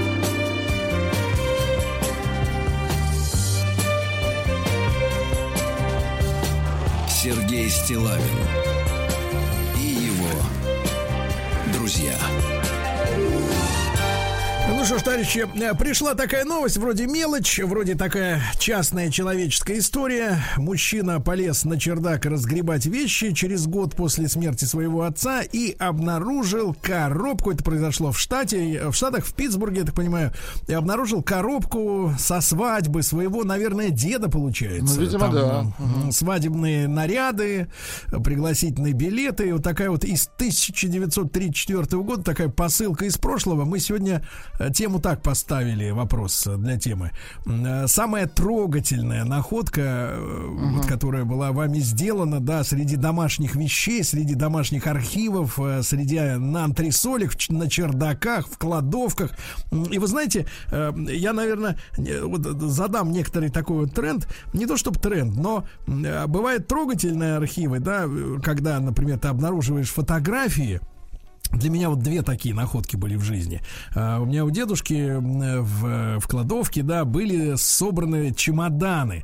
Знаете, чемоданы там 40-х, 50-х годов, они были такого коричневого цвета и с железом обитыми углами. А, Жесткой конструкции. Да, да, да. И вот эти чемоданы, значит, э, они содержали, конечно, большущие архивы. Там э, первое, что меня поразило, это фотографии моей бабушки, которую я-то привык видеть. э, Ну, в смысле, взрослой. э, ну, мягко говоря, взрослые, да, А женщины, ко- женщины, которая подкрашивает волосы в тазу хной. Да, и, и прочее, прочее, прочее, со всеми прибамбасами. И вдруг я увидел ее молодой и красивой. Молодой, красивой, э, даже я бы сказал, девушкой. И это, это меня потрясло. Потом я обнаружил а, э, пленки не аудио а, записи, а кинофильмы. Потому что мой дедушка, он занимался э, и фотографией на досуге, и кино. то в 8 восьми- миллиметров, наверное, да? даже не супер, да, тогда было просто 8 миллиметров, да, и я увидел в движении несколько, ну так вот, не вечеринок, тогда не было этой- этого слова вечеринка, несколько встреч друзей, м, родственников э, там в 60-е годы, да, когда-то давно. И я увидел в движении этих людей, потому что одно дело фотография, да, это выхваченные мгновения. И движение, когда вот они молодые, улыбаются, эти улыбки, да, они другие, глаза блестят по-другому. Это меня очень сильно, честно говоря, поразило. Третья находка это целый чемодан билетов. Билетов? Билетов на матчи футбольного клуба Зенит. А, не казначейских. Понятно. Нет, нет, нет, целый чемодан реально билетов. То есть мой дед был страстным поклонником футбола. И вот опять же там билеты 60-х, 70-х годов. И четвертая находка была сделана мною лично. Вы знаете, она меня э, именно культурно перепахала, потому что это, это мне было 10 лет, я как сейчас помню. Э, И, конечно, я был прилежным советским мальчиком-пионером, который знал с детства, что такое Октябрьская революция, Ленин, э, что мы живем в Советском Союзе, что мы вынуждены помогать детям Никарагуа, э, значит, потому что им там плохо. Мы должны выполнять свой интернациональный долг в Афганистане, потому что там тоже плохо. Это я, я был в курсе. Вот, но я не очень себе представлял пр- прежние истории моей страны. И вдруг я нашел в бабушкиных вещах я нашел э, оберегаемую Библию э, издания 1800 какого-то года. А, она ничего была себе. потрепанная, она прошла через советские времена, когда хранение Библии это было преступление. И ввоз Библии был уголовным преступлением. И ты знаешь, дело даже не в том, что это религиозная книга, а меня поразило вот в мои 10 лет, я открыл ее, вот эти желтые страницы, которые пахли совершенно по-особенному, да, вот это, мне казалось, что это религиозный запах. На самом деле это просто запах старой-старой Времени, книги. да. Да, и ты знаешь, я открыл, и я увидел там вот эти слова с буквами, которых теперь не было, ну, с твердым знаком, со всеми этими фитами, ятями, вот, эти тексты религиозные, да, и я вдруг, меня ошарашило, что была другая жизнь. Вот это было поразительно. То есть была другая реальность. И я ее обнаружил вот в этой книге, да. Э, У меня же, ну как у тебя, у ребенка, да, у тебя ощущение, что ну всегда, наверное, было более-менее вот так, как сейчас, да, ну плюс-минус. И вдруг ты встречаешь артефакт, который просто переворачивает твое сознание. Это, оказывается, было по-другому. А потом вылезла фотография по-моему, она хранилась там же. Фотография моей прабабушки, которая была гувернанткой в каком-то из петербургских домов до революции. И И я увидел, дело не в том, как они одеты, в каком интерьере, понятное дело, в другом, да. Я увидел нек- некий другой взгляд, э, взгляд на фотографии, понимаешь? Вот каждая эпоха на снимках, вот с тех пор, как появились фотографии, да, ну, мне кажется, она отражается в этих взглядах, да, в улыбках, в каких-то позах. А тогда, ты знаешь, вот человек, э, человек, э, Но- который смотрел на меня с фотографией, такое достоинство какое-то вот внутреннее. Тогда фотография это было событие. Это Ну, не как конечно. сейчас просто снимаешь вообще все. Да, а именно в том- событие. Это, во-первых, не дешево сегодня было, ведь, да. да, сегодня ведь фотография, э, что, что, что больше всего есть на сегодняшних фотографиях, ребят? Я не хочу никого обидеть, в том числе самого себя, ни в коем случае. А, на фото- сегодня фотография запечатлевает в большей степени пустоту. Ну, пустоту. окружение- Там нет, там нет смыслов. Нет смыслов. А там, в этой фотке, которая вылезла там с конца 19 века, в ней было столько смысла. Ты знаешь, ты хотел рассматривать ее, ты разглядывать. Но это я углубился в свои личные какие-то, да, воспоминания. Э, Ребят, самые трогательные, трогательные ваши находки на чердаке, в старом чемодане, на, на старой даче. Ну, мы не берем вот эти пошлые и, как бы, как кажется автору из, Нов- из Новгорода, шутки типа сатен в кармане нашел и все. Ну, случайно. Ребята, ну нечего вспомнить. Ну, жаль. Ну, честное слово, жаль. Когда взрослому человеку там, я надеюсь, все-таки взрослый, не шкалян же, да, нечего вспомнить в этой жизни, да, уже. А, вот. Но есть же нормальные люди, правильно. Вот, например, из республики Саха-Якутия находил магнитные шахматы. Магни- А, я, да, да, да, ими, были такие. я ими играл в детстве с отцом и братом. Семен из Якутска. Но, к сожалению, э, не написано, сколько сейчас лет Семену, да, но тем не менее, ну, магнитный для того, чтобы в поезде играть. Да, да, да, это удобно. Хотите Да. романтики немножко? Конечно. Из Ленинграда. А, нашел письма от моей первой любви. Они па- пахнули ее духами. Ох, как нахлынули воспоминания. Уля, привет. Кирюнчик, Витебск. Ну почему-то... Кирюмчик. Ки- Кирюнчик, Кирилл, в смысле. Кирюнчику тоже привет. А, Друзья мои, ну, к сожалению, и без подписи, и без региона, да, как-то даже странно, э, человек зашифровался по полной. Здравствуйте, нашел в сарае бутылку портвейна 80-х Слушайте, ну годов. это находка года. Это надо в музей, Это надо одному, как вы выражаетесь. Да, да, да, да, да. Ржавый обрез в Татарстане нашел у дедушки на чердаке мужчина. Ничего себе. Понимаете? Да, да, да, да, да. Кстати, с обрезом не единственная история. Обрез из Мосинки на чердаке купленной дачи в Синявино, когда перекрывали э, крышу, нашел Александр. Мгм, прекрасно. А, нычку, оружия. нычку с баблом э, из Пскова пишет товарищ. Товарищ, там были доллары. Ничего себе. Да-да-да. А вот Екатерина помельче, немножко помельче, из Ростова. 8 тысяч рублей нашла в коробке с фотографиями. Фотографии были свадебные, поэтому мне было очень романтично. А 8 тысяч-то, наверное, уже как-то не те, да? Да слегка? непонятно, да, какого года Не то 8 тысяч-то? ощущение, У нас да. есть звонок. Конечно, конечно. Давайте звонок. А, добрый, доброе утро. Как вас зовут? Здравствуйте, меня Андрей зовут. Андрюш, ну, пожалуйста, пожалуйста, что обнаружили, так сказать, в архивах семейных? Ну, мы с отцом, мне было еще пять лет, э, приехали в наш родовой дом в селе Еланка, это в 40 километрах от Балакова в Саратовской области. Вот. И, э, убирая полисадник, решили скопать грядку и нашли пушку а, Да 17 ладно? века. Ничего себе. Да, Серьезно. Ага. настоящую пушку. Так. Вот. Ну, судьба у пушки сложилась не очень весело, потому что отец ее, э, можно сказать, обменял. Обменял соседу, да, и мужики собрались со всей деревни, напихали в нее болтов и гаек, пороха, и на нашем самом большом бугре положили ее в костер, ее разорвало в дребезги. Ох. Какие уроды. А на что поменяли-то? А вот я не помню, если честно, ну что-то ему для хозяйства надо было. Может быть, на эти, на Эх. сани. Да, понятно, на. Сане. Андрюш, спасибо большое. Да, ребят, 728-7171 наш телефон. Э, Самая романтическая, трогательная находка э, в семейном э, доме, может быть, среди старых вещей. М, Вот, пожалуйста, да, ну вот ваши есть не, не, не совсем, мне кажется, романтическая, но тем не Да. менее это находка, это старая вещь. В детстве в деревне на чердаке избы нашла гроб. Очень испугалась. Оказалось, что это деревянная корыта для рубки капусты. Оксана Люберцы. Конечно, конечно. Но вот видите, вещи меняют свое предназначение, да. Алексей пишет, смотрел фильм про пенное, кончились орешки, полез в шкаф, позднее э, за полотенцем, а там пачка чипсов, откуда так и не вспомнил. Романтический вечер был спасен. Видите, как Неплохо, мелко, да. да, мелко, но в тот момент приятно. Облигации государственного займа, но это еще советские да. Облигации. И чубайские ваучеры. Вот мои находки, товарищ Да, сказал. когда-то их скупали. Санкт-Петербург нашел патефон. Жа- жаль, что без пластинок. И бутылку водки, внимание, 1952 года. Как она вообще сохранилась? Удивительно. А, да, вот Мария вспоминает, когда мы делали капитальный ремонт в квартире, то при разборе стены нашли листок с рисунком цветков мака. Видно, так, что он так. был нарисован кем-то очень-очень давно и лежал почему-то в вентиляционной шахте. Как он туда попал, непонятно.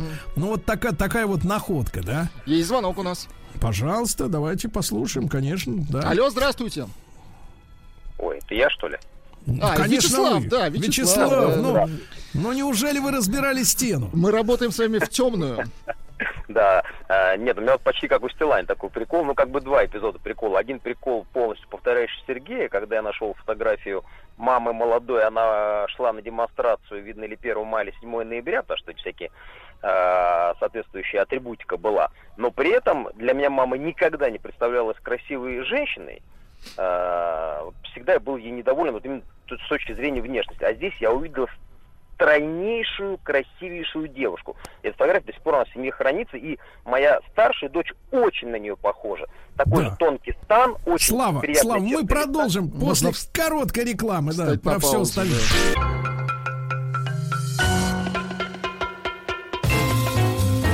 Сергей Стилавин и его друзья. Итак, наш Вячеслав обнаружил, что мама в детстве была красивой и стройной, да, Слава? Вот, это вот пе- первое. А вторая находка, а, я постоянно, у меня места в шкафу не было, и там какие-то вещи постоянно висели. Я имею в виду обыкновенный одежный там э, шкаф в э, квартире еще, когда мама была жива. Вот. И одна какая-то вещь всегда была под белой тряпочкой. Я не знал, что это за вещь, но особо-то э, меня это не интересовало.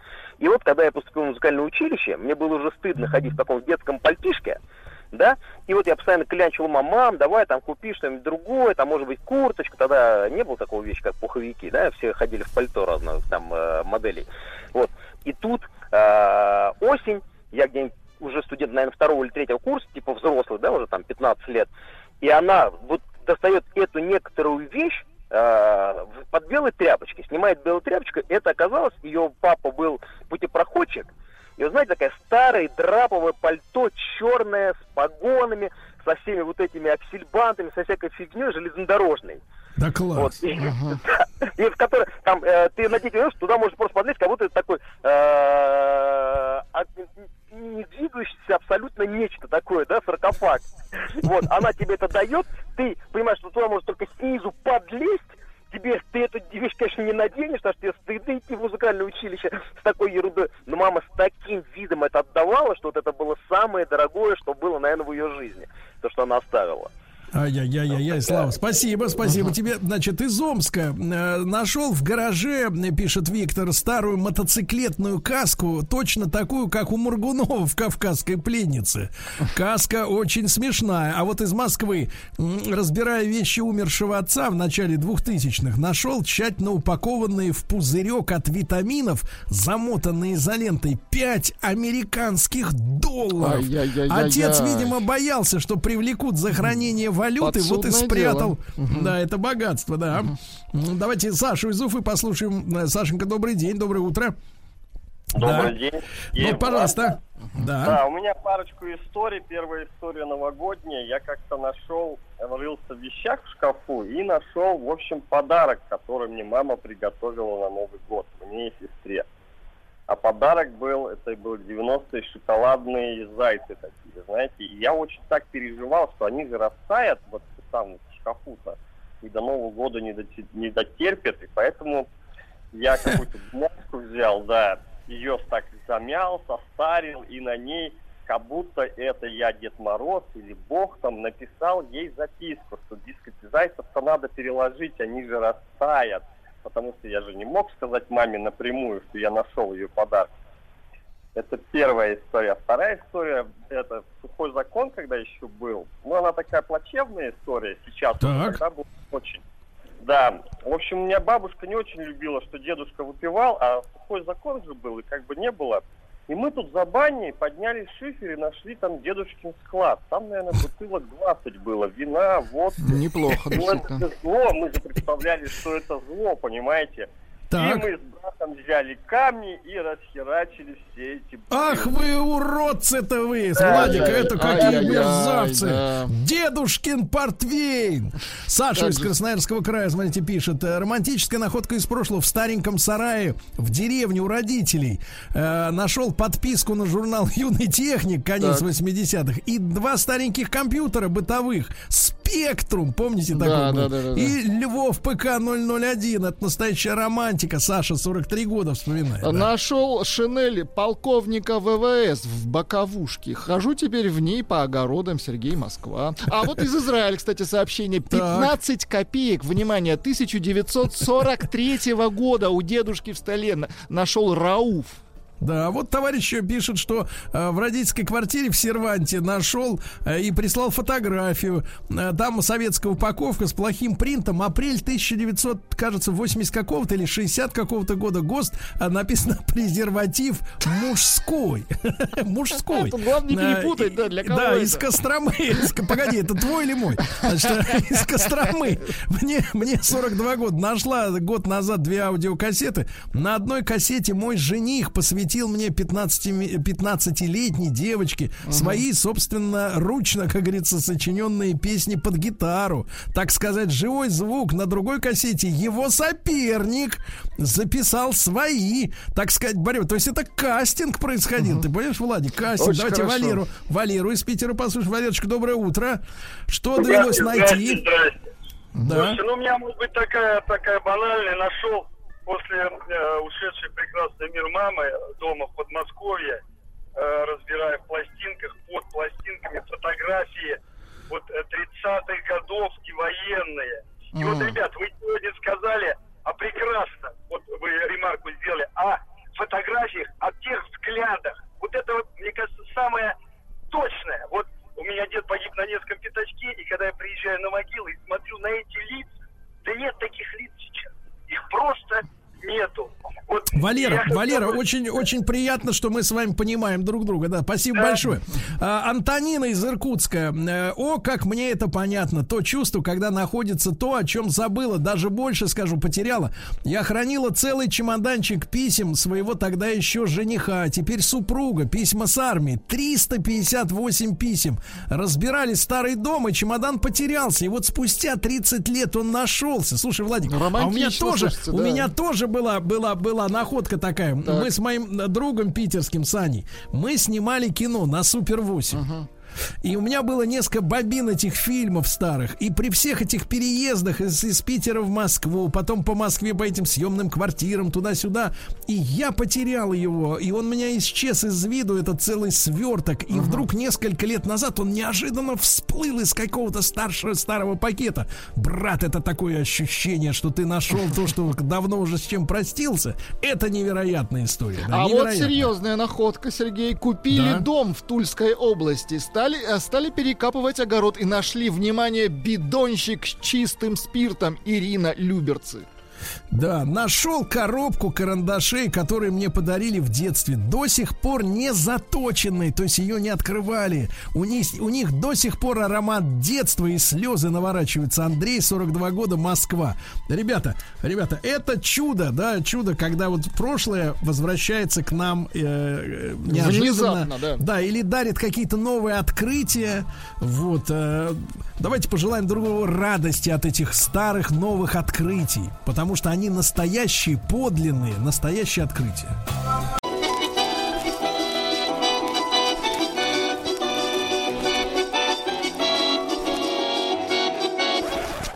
Конфетки-бараночки. Конфетки-бараночки, друзья мои, мы продолжаем наш кулинарный, как говорится, техникум исторический. Да, я приветствую Павла Сюткина. Павел, доброе утро.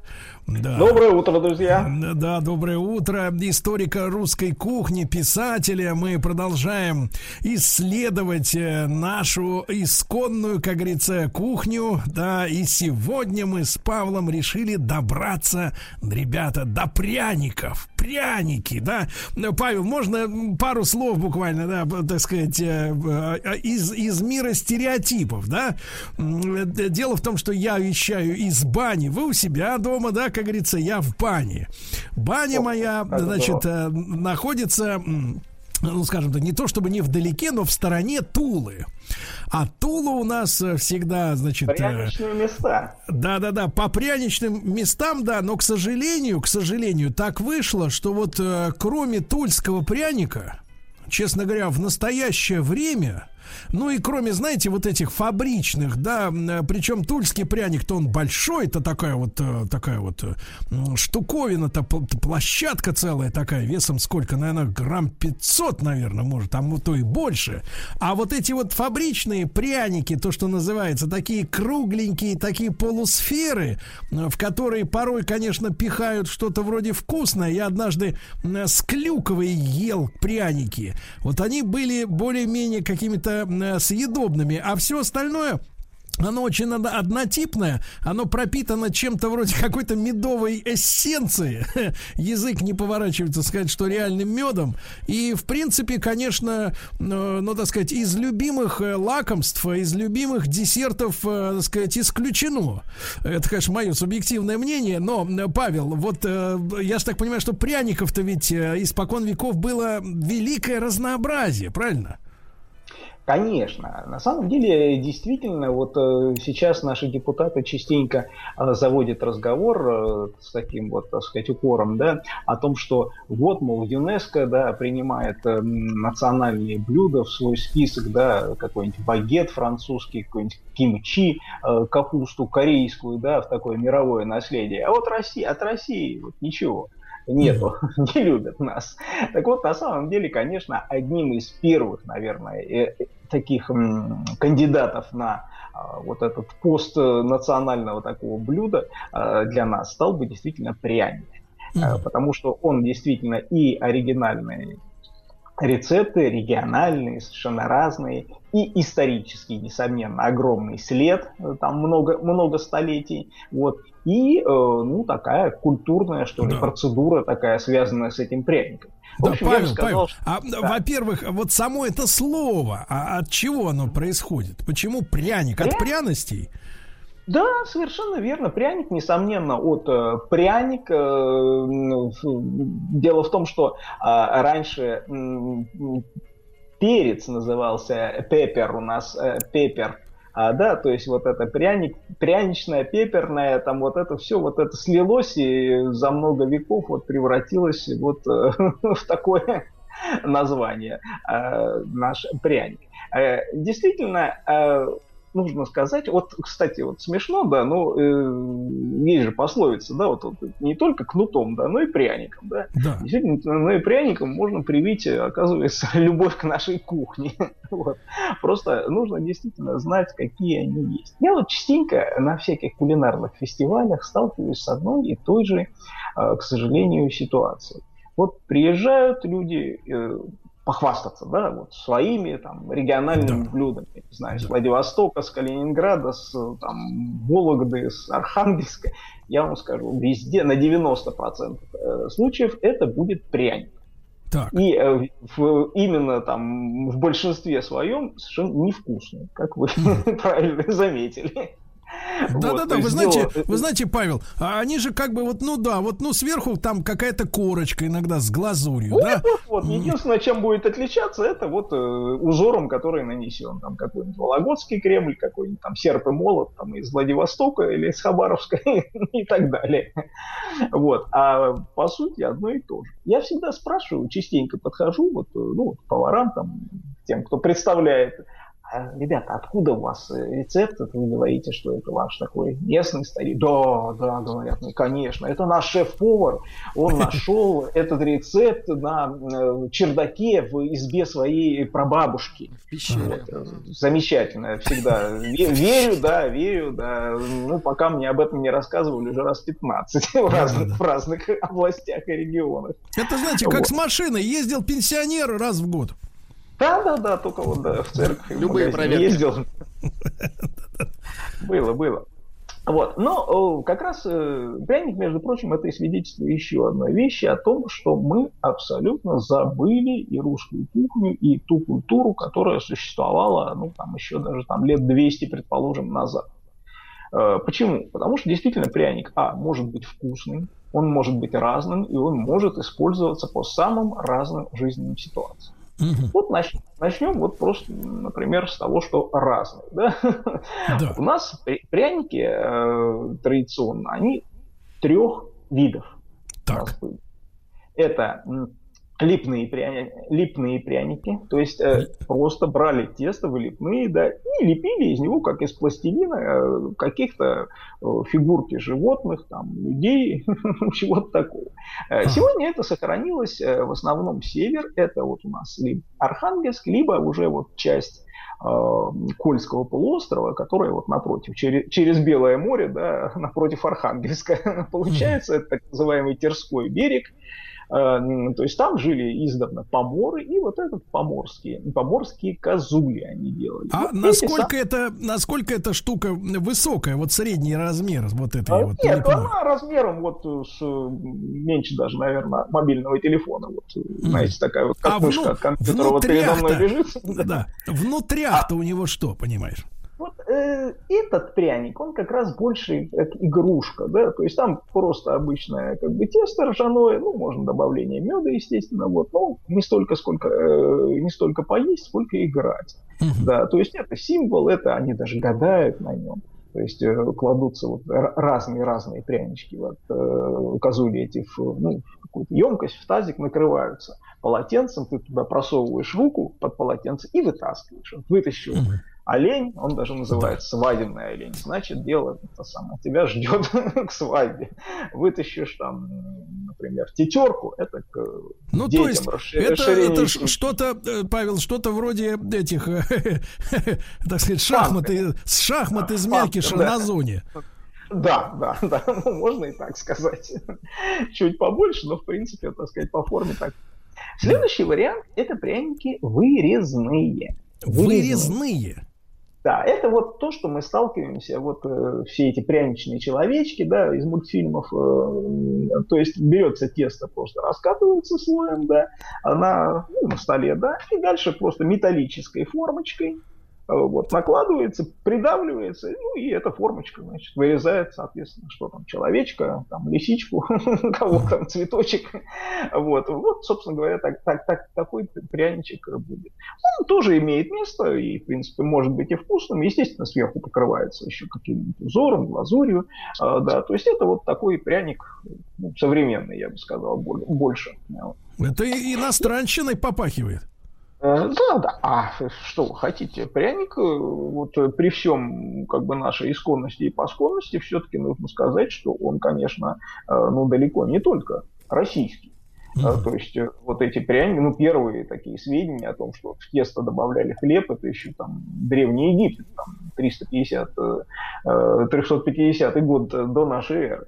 Mm-hmm. То же самое делали в Древнем Риме, и, а сегодня, ну, средние века, и сегодня немецкие пря- пряники э, славятся, да, польские, чешские, да. То есть они везде есть, но другое дело, что везде своя такая история, своя разновидность, своя фишка. Так да. вот, нашей фишкой являются, наверное, э, пряники э, следующего такого, так сказать, большого класса, я бы сказал. Это э, пряники, которые делаются на досках, да, то есть печатные пряники. Вот тут как раз уже разнообразие совершенно фантастическое. Но вы как... нам, Павел, Павел, сначала скажите, вот печатные, это чисто наша тема? А, нет, почему? Нюрнбергские пряники тоже печатные, да, есть. Э, нет, ну, я вам открою страшный секрет. Недавно была а, выставка Значит, и там была представлена доска, которая делалась э, где-то в Белоруссии, пряник, на котором было написано «Мазалтов». То есть это пряник еврейский. Вот, как, Владик, вот да как же можно-то? Это, это экстремально. Да, это экстремально. Хорошо. Павел Сюткин, историк русской кухни, писатель с нами в проекте «Конфетки-бараночки». Сегодня о пряниках поговорим, да, и вот про печатные конкретно пряники, да. Павел, вот смотрите, а, значит, я правильно понимаю, что, значит, структура пряника, она такая. Это у нас э, специальное тесто, о нем отдельно поговорим, да. Вот внутри обязательно запихана какая-нибудь повидла.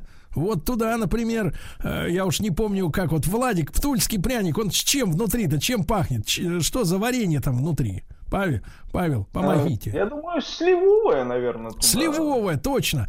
И сверху обязательно с глазурью какая-то вот такая вот а? корочка, корочка и что-то написано, да? Э, э, про полупрозрачная, беленькая. Да-да-да. Павел, вот что касается самого пряничного э, теста правильного, то э, в чем ошибка вот этих э, таких производителей? Или вам довелось э, встречать э, производственно изготовленные пряники действительно вкусные? Uh, ну, смотрите, во-первых, конечно, разница между вкусной и исторической, да, она тоже есть. А, я э, всегда говорю, что вот далеко не факт, что окажись мы сегодня там за столом Ивана Грозного какого-нибудь, что нам все понравилось. Вот. Вкусы, они, конечно, сильно менялись с тех пор. Вот. Но, тем не менее, э, сегодня мы привыкли немножко к другим пряничкам. Вот с этим, знаете, вот эти подушечки такие комсомольские там были. Вот. Просто, да, вот такая кругленькая подушечка пряничная. Вот, еще при Советском Союзе. Вот. А те пряники, конечно, которые, э, ну, исторически вы правильно говорите, это большое такое прямоугольное создание, да, с красивым узором наверху. Э, по поводу прослойки э, повидлом, там, вареньем, да, ну, это, это, кстати говоря, совершенно не обязательно. В основном большей частью пряники делались просто однородные из теста. То есть там были, могли быть, например, сухофрукты внутри, изюм, это вот тоже. Вот, поэтому в этом смысле вот тульский пряник это такой, знаете, феномен, который, ну, вот порой, да, историческая случайность, вот так всплыл на поверхность и стал еще при Советском Союзе, да, признанным символом, наверное, вообще пряничного искусства. Хотя, по, су- по сути дела, конечно, да, действительно, ему там несколько веков, он там 17 века, наверное, начинается.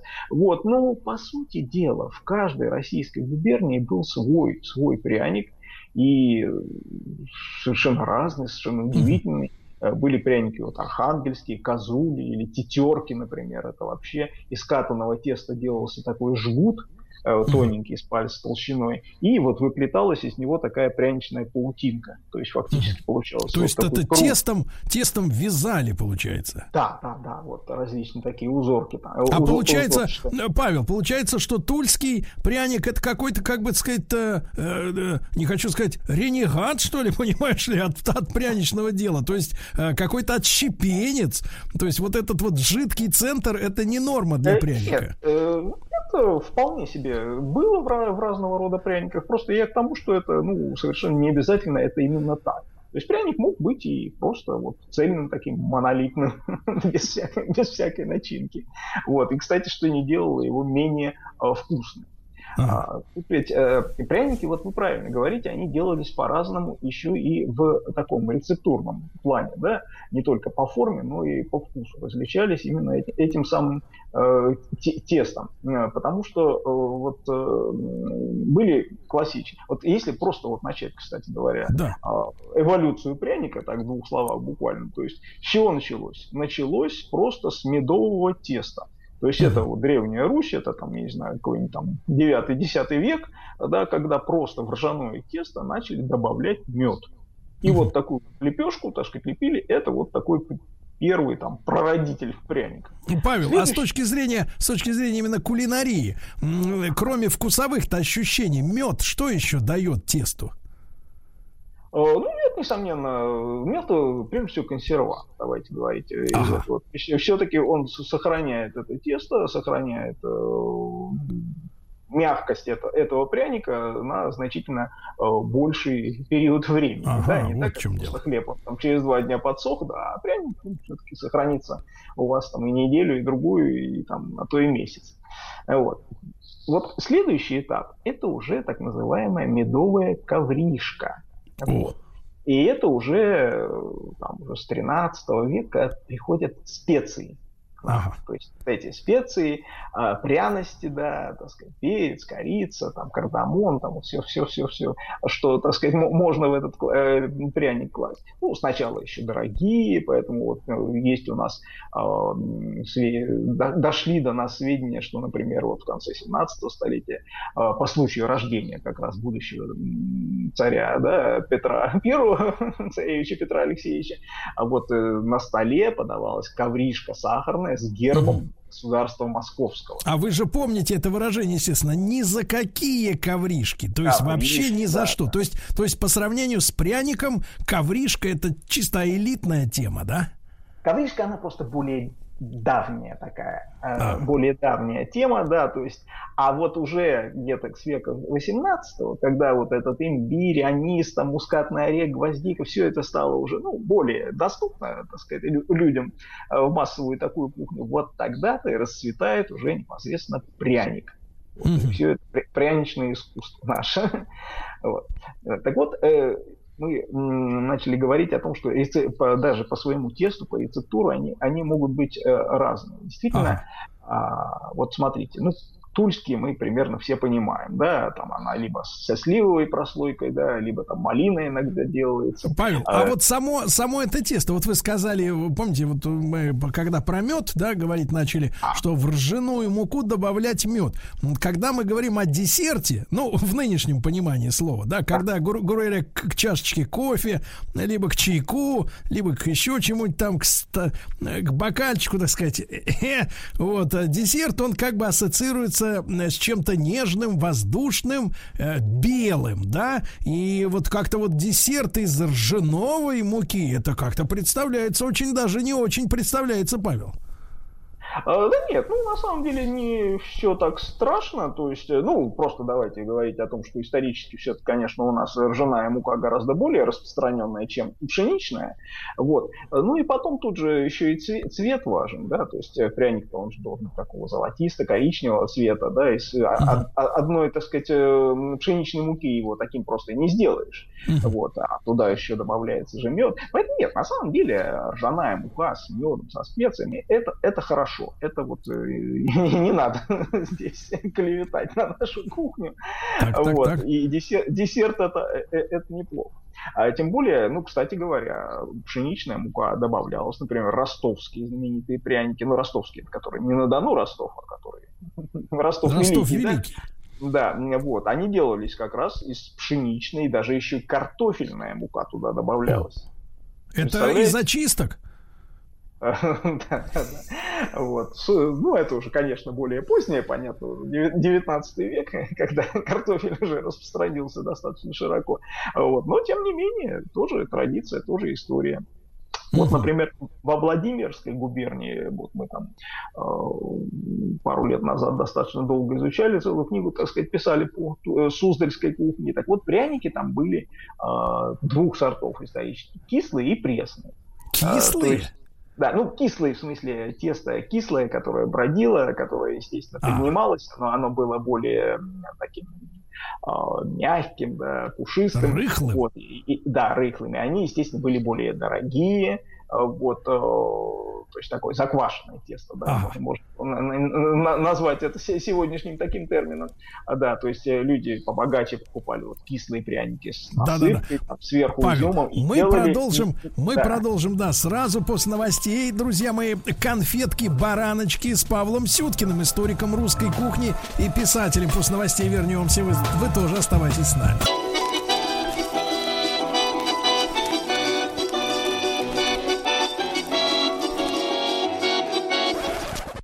Конфетки-бараночки. Друзья мои, э, сегодня в нашей рубрике «Конфетки-бараночки» вместе с Павлом Сюткиным, историком русской кухни, писателем, мы говорим о, о пряниках. Фактически возвращаем, как говорится, многообразие этих э, десертов нашему народу. Да, Павел? Да, да. Пряник да. это, конечно, действительно, вот э, к нему-то уж как раз слово многообразие подходит лучше всего, наверное.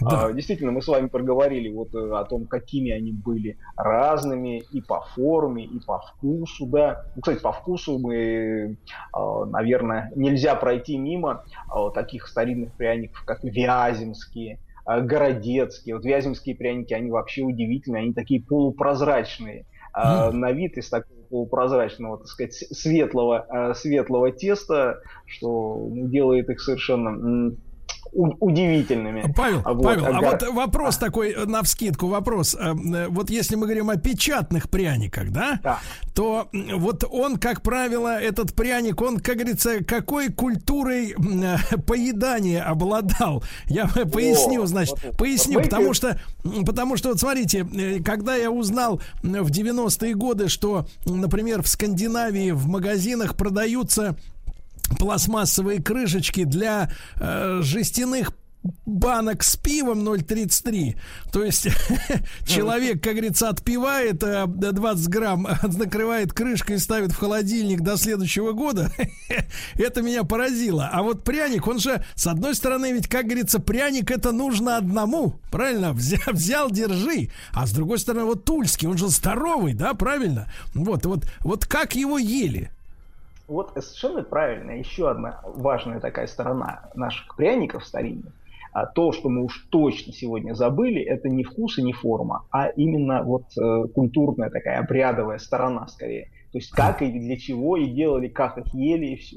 Так вот, э, пряники вообще делали для множества вещей. Делали для подарков, для именин, на свадьбу дарили пряник, например. Не для еды, то есть. Нет, нет, ну для еды, конечно, да, ну просто Не это себе. вот еще, еще, еще а, для новогодних елок э, приносили детям. Кстати говоря, с детьми-то у пряников вообще была отдельная история, потому что продавались пряники, на которых маленькие прянички, ну квадратики, на которых просто э, были изображены буквы русского алфавита. И, то есть, Павел, то есть, Павел, смотрите, смотрите, э, смотрите, какая история. В результате, значит, э, торжества, э, ну, сейчас, правда, несколько подзагибается эта система, но торжества глобализации, да, мы в последние, там, лет 15, наверное, развратились до такой степени, что, например, из нашей жизни ушло даже понятие сезонности. То есть у нас, извините, авокады, да, а, огурцы, э, чеснок, редиска, все остальное круглый год, независимо от того, что за окном, в супермаркете, в приличном, все это есть каждый день. И, и мы с вами, в принципе, именно развращены этим обстоятельством, и мы забыли о том, что, например, ну, последнее, кто умер, да, кто потерял свои позиции, это салат оливье, который да э, испокон да веков, да, совет. Умер? Да, то есть он готовился по случаю. Наверное, знаете, не, не к столу будет сказано, но, наверное, единственное, что вот э, обрядовые кухни, обрядовые блюда, которые подаются на, на поминках только лишь, значит, э, удерживают какие-то свои позиции, да. да, а все остальное, оно жрется ежедневно в любую погоду, в любой, в любой праздник и будни. И, и нам сейчас даже вот уже как-то странно представить, что пряник можно есть только по случаю, да? Ну, в общем, это было не, так, не дешевое, прямо скажем, удовольствие. То есть, конечно, пряник это был вещь такая действительно праздничная, подарочная. А, недешевость его связана не только с, там, с медом, с, там, с пряностями, да, сухофруктами, которые туда клали, но еще, например, с доской. То есть доска пряничная, это было предметом моды, то есть купчихи там в 19 веке, они вот соревновались между собой, хвастались, а вот у меня такую новую доску, а к празднику, так к празднику я заказал за 7 рублев доску-то новую с птицами райскими. Вот. То есть это действительно такая штука была, которой можно было похвастаться. Вот. Но вы правильно говорите, что пряник э, подавался, то есть вот еще и обычаи пряничные ушли. Есть такой э, вид пряников, который называется разгонный. Разгонный? Пряник разгон.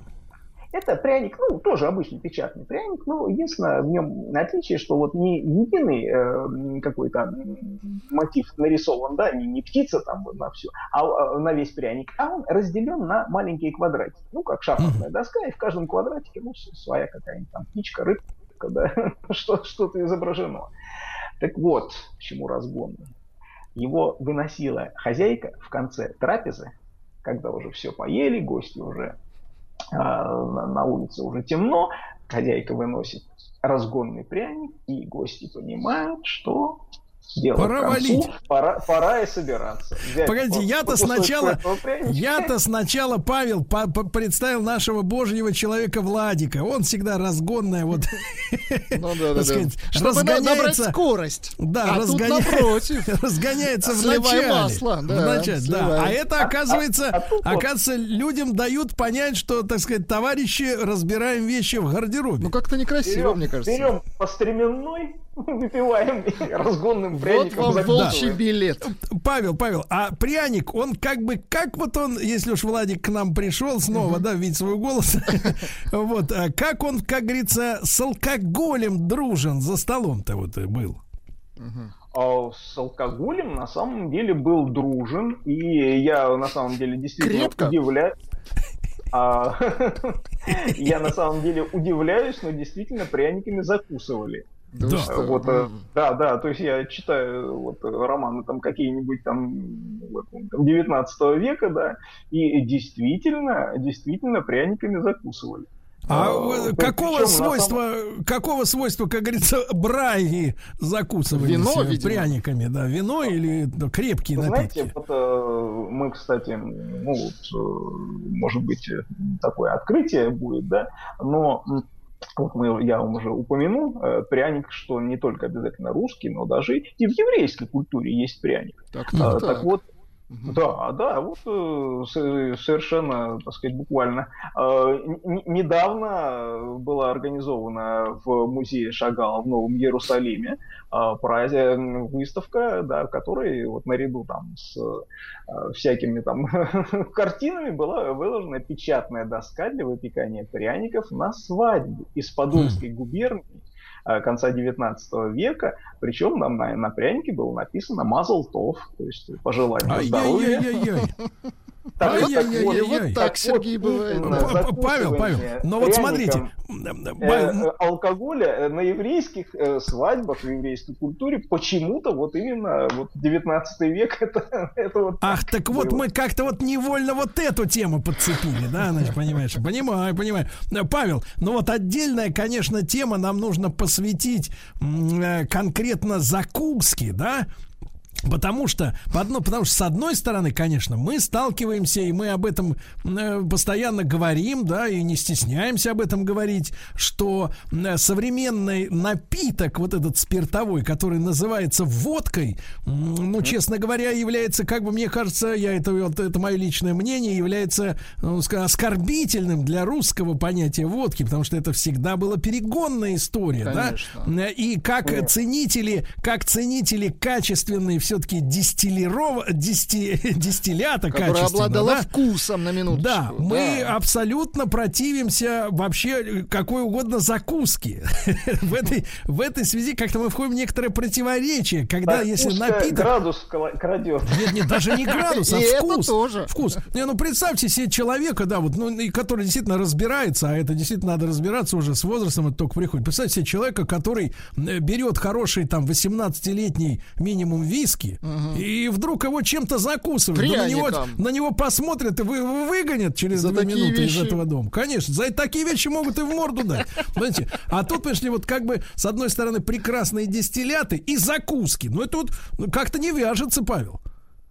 А, ну, давайте не будем забывать, что все-таки словом водка у нас до 19 века именовалось все-таки не просто дистиллят, ну, то есть дистиллят, uh-huh. это совершенно правы, а, но еще и а, настойка.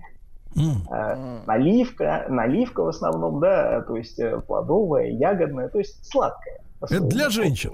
Составу, да, да, да. А вот э, то, что мы называем сегодня водкой, да, то есть да. чистый, да, напиток, это уже именовалось mm. вино зеленое вино, там горячее, вино двойное. А, Двойное? Вот. Такой, т- т- такой вот термин был. Поэтому, Не так, не конечно, да, расходимся. Вот, вот, Павел, Павел, а, да, неплохо. Павел.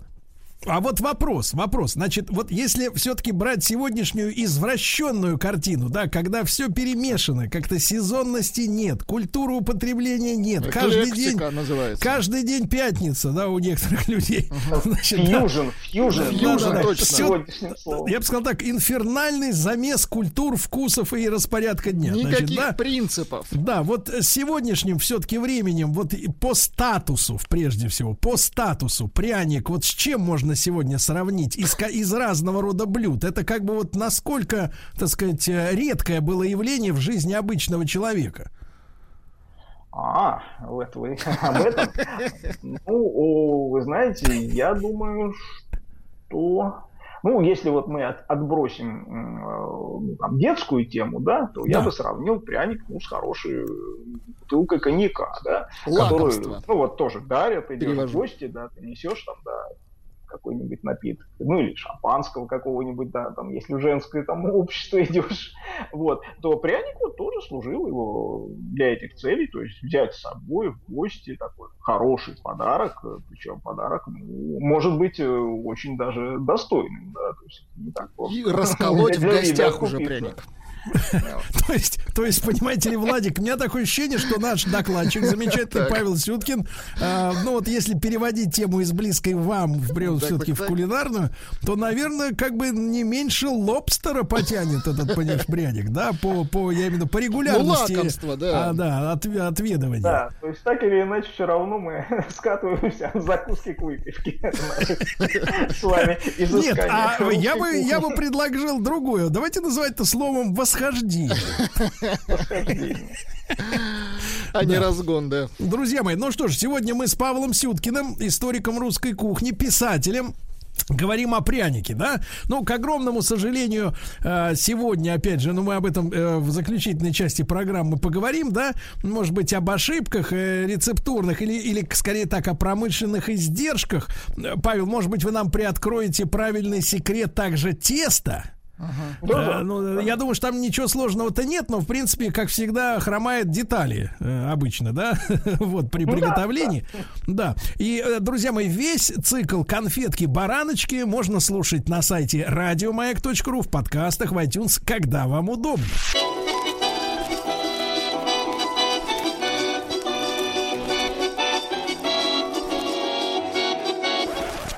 Конфетки-бараночки. Друзья мои, Павел Сюткин, историк русской кухни, писатель с нами. Мы сегодня о пряниках, о печатных, в частности, э, говорим, э, ну, про уместность поговорили, да, Э, Павел, ну и если все-таки дело дошло до употребления, да, то, в принципе, до употребления, ну, на- Как лучше быть?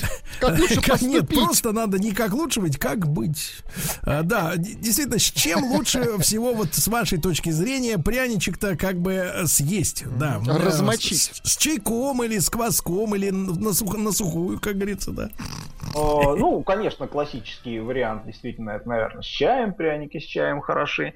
Вот, э, хороши будут, э, ну, на мой взгляд, например, с э, каким-нибудь сладким вином, типа сатерна. Вот, э, тоже впол- впол- вполне себе раньше, собственно говоря, это и тоже и принято было, когда, например, пряничек, тем более, если он там и чуть подсох, опустить его там э, в рюмочку там с малагой, с Размочить. да, нем- немножко э, размочить и потом откусывать кусочками. Размочить, да. Павел, и, и- и, конечно, про тесто. Вот, вот, э, мне кажется, в этом весь ведь секрет, да, чтобы, чтобы был, был он весь вкус-то в нем. Э, Конечно. Мы, кстати говоря, нас э, в советские времена приучили к, пряникам, вот этим подушечкам, эти комсомольские, мятные, шоколадные, вот помните, они были Мгм. такие. Вот они делались как раз из такого, то, что называется сырцовое тесто. То есть немножко упрощенное, да, чем классический образец.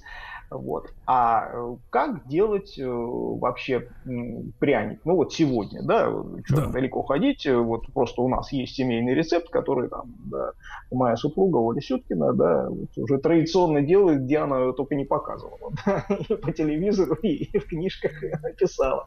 Значит, э, то есть делается, он не совсем, конечно, ржаной, все-таки, ну, вкусы уже немножко другие. Э, То есть берем что? Э, Сахар, стакан, два яйца, масло сливочное 100 грамм, ну, сода, там, мед, 5 столовых м- ложек меда. Дальше полкило, полкило пшеничной муки, 100 грамм э, ржаной. И Ага. вот э, всякие специи, уже пряности, сухие духи, то, что это называется, да, то есть корица, кориандр, кардамон, э, мускатный орех, можно ваниль, это уже вот мешаете, как вам по вашему вкусу. И, все вот это, Больше- все вот это вот нравится.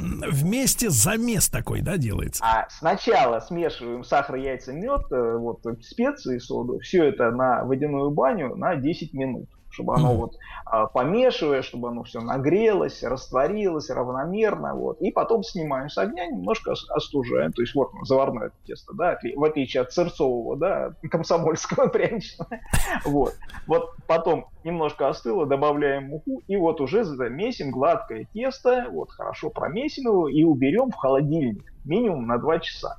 И тут как раз есть одно простое правило. Чем больше э, пряник, э, вот, пряничное тесто будет отстаиваться, да, расстойка, расстойка, да, там где-то в, холодном месте, в холодильнике, например, тем больше, ярче у него будет вкус, и самое главное, оно дольше будет оставаться мягким.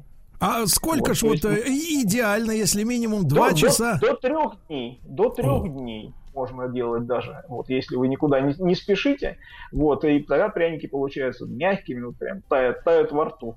Вот. Конечно, мед, как мы говорим, да, то есть все-таки это наша любовь к меду, медовики там всякие, да, тортики, это вот э, в пряниках особенно ярко а, проявляется. Но тем не менее можно добавить э, в виде прослойки вот кислое повидло какое-то, то есть, ну, сливу обычно, э, сливовое лучше всего. А дальше вот самое интересное, берем доску, вот эту самую пряничную, ну, ее надо иметь, да. Ну, сейчас они, благо, продаются, можно заказать в интернете. Вот, э, заливаем, пропитываем ее сначала э, маслом, э, ну, можно кисточкой, можно там просто тряпочкой, да, чтобы она вот пропиталась, да. Дальше э, тесто раскатываем тоненько, ну, делим его на несколько частей, естественно, да, раскатываем тоненько где-то там 3-4 миллиметра э, в такую вот э, простынку, да, стелим ее на эту о, доску, ну, обрезаем лишнее по краям, вот, дальше эм, в это, э, прижимаем к рисунку обязательно, естественно, руками, а дальше слой вот этого варенья, повидло, естественно, лучше, и еще один слой такого же теста. Сверху рас- раскатываете скалкой, ну, осторожно, чтобы не выдавилось да, повидло сбоку. Ну Все, переворачиваем эту доску и осторожненько, осторожненько отслаиваем вот этот пряничек, кладем его на м, уже а, Противень. на- на- да, на противень, да, куда будете отправлять э, в духовку. То есть вот он э, рисунком вверх как раз на противне будет А. лежать. Ну, Павел, дальше а отправ- печь-то, печь-то как?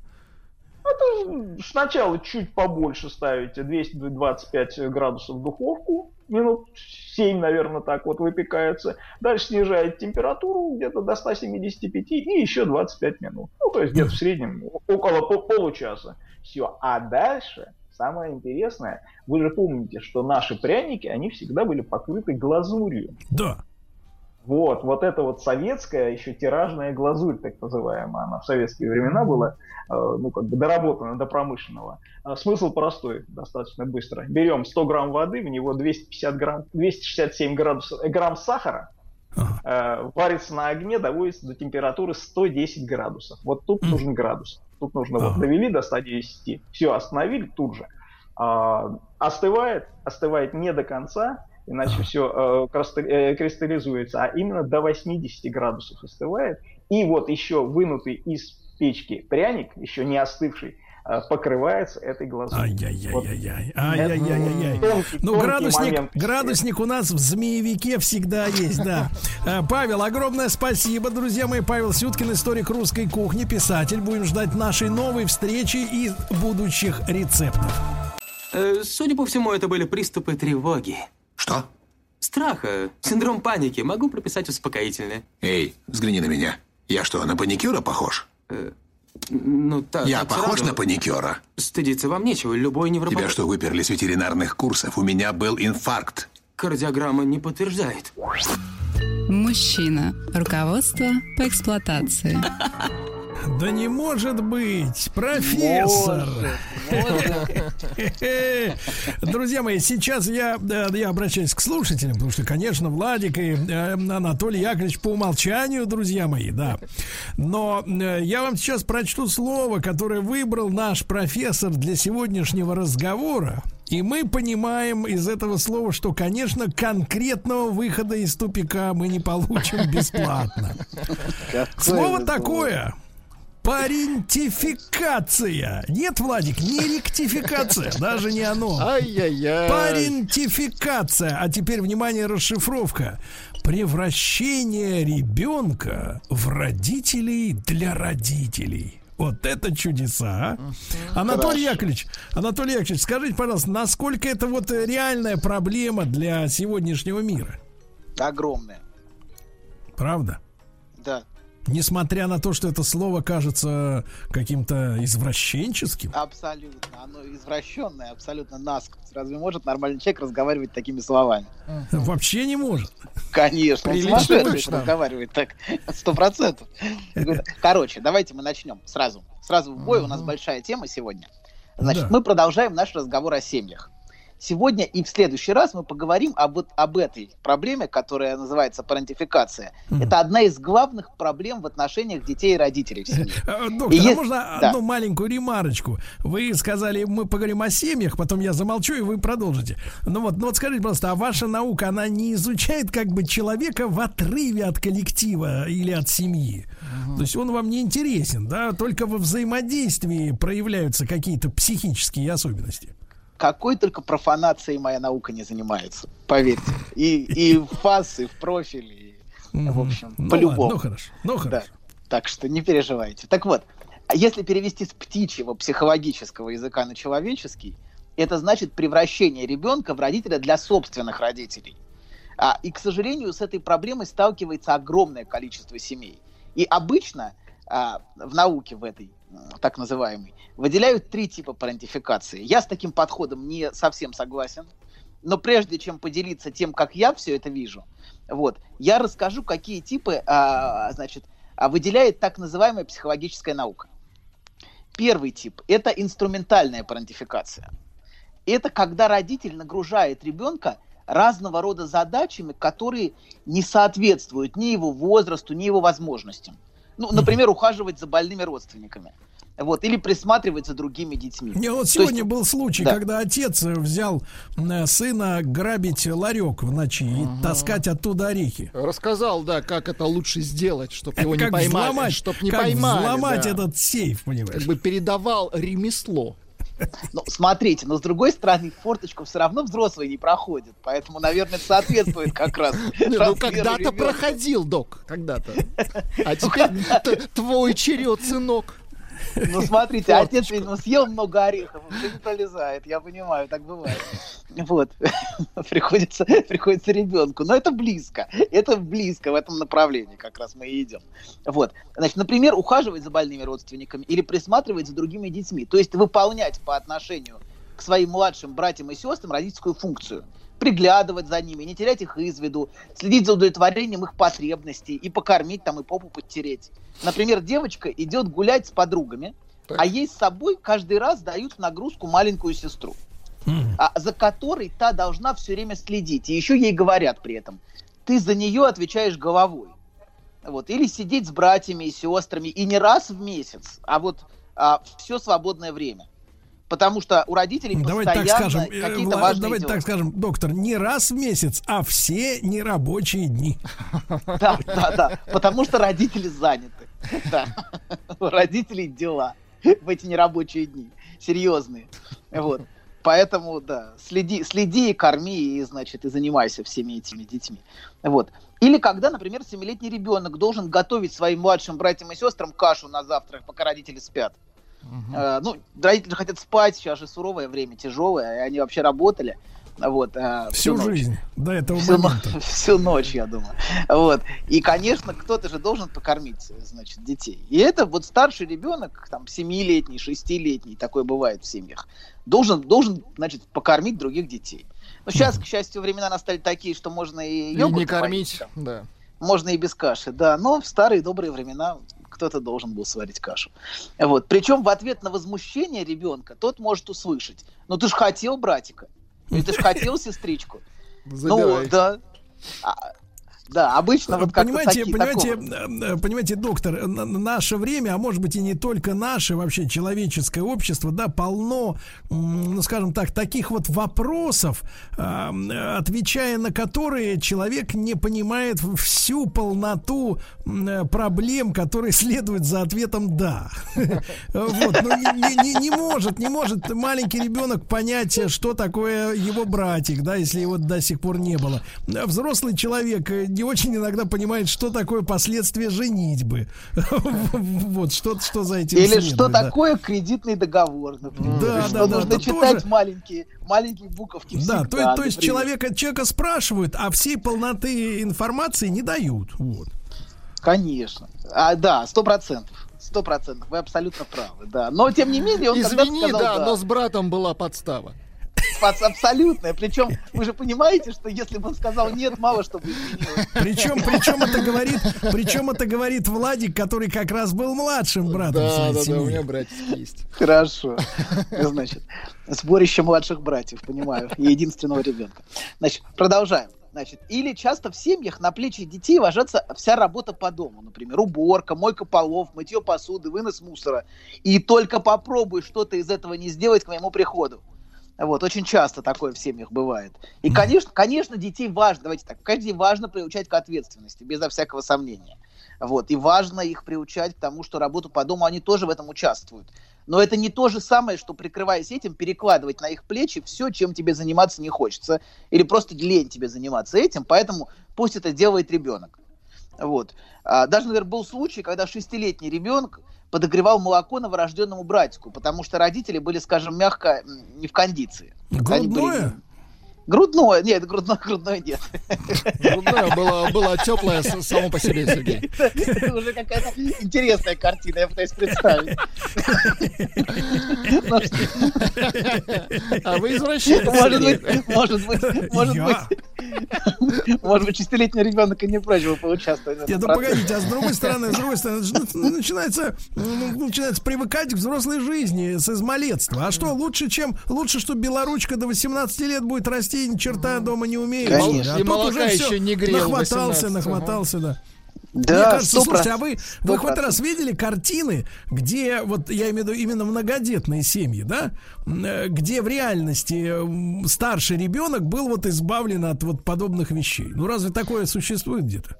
Ну, смотрите, всегда есть граница подобным вещам. Без сомнения, старший ребенок несет на себе ответственность определенную за других детей. Вот. На Но которую тем- не подписывался, кстати. Ну, его подписали до его рождения, это не важно уже.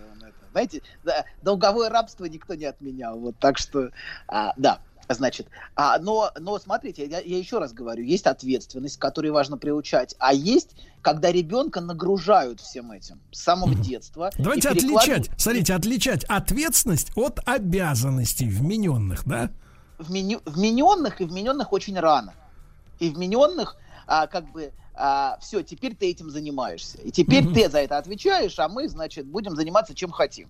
Давай, иди, иди погуляй со своим, со своим братиком, а мы тут посидим, телевизор посмотрим, понимаете, да? Ну, это же не... Когда каждый день ребенка посылают гулять с братиком маленьким, например, подростку дают маленького ребенка.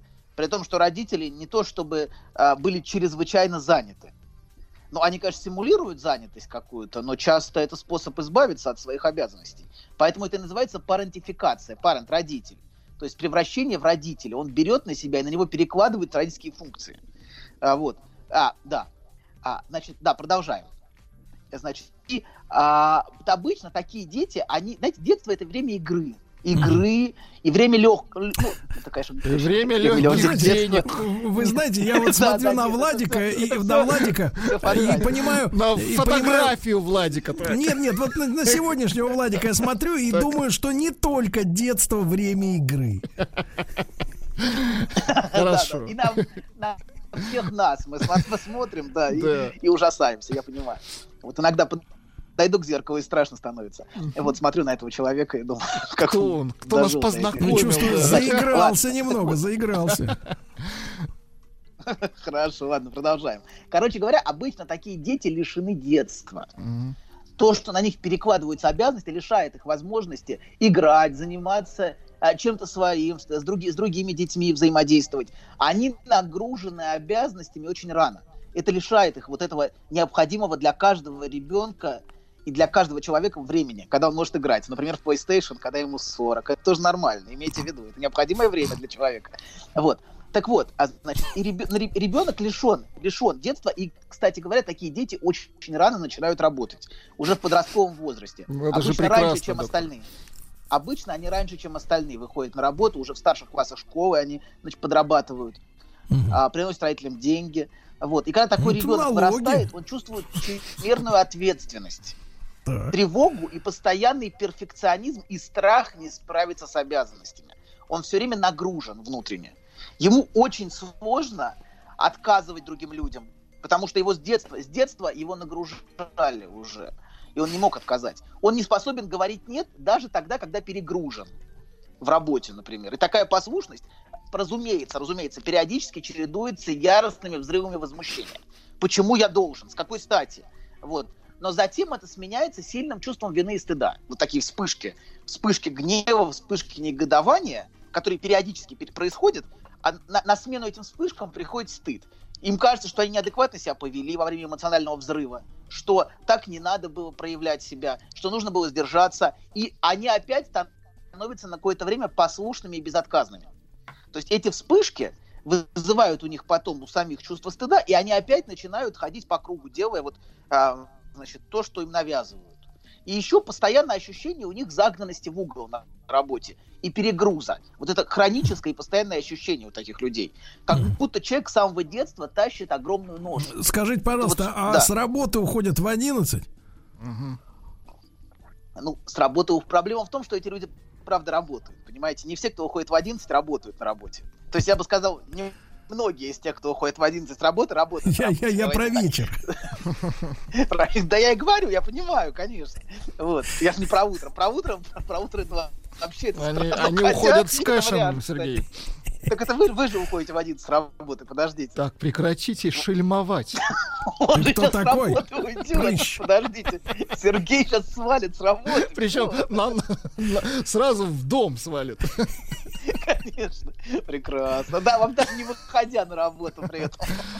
Да. Ладно, продолжаем. Значит, короче говоря, такие, такие люди становятся безотказными и очень послушными, и одновременно периодически взрываются. Uh-huh. Вот. Они постоянно перегружены, и ощущение, что они тащат огромную ношу.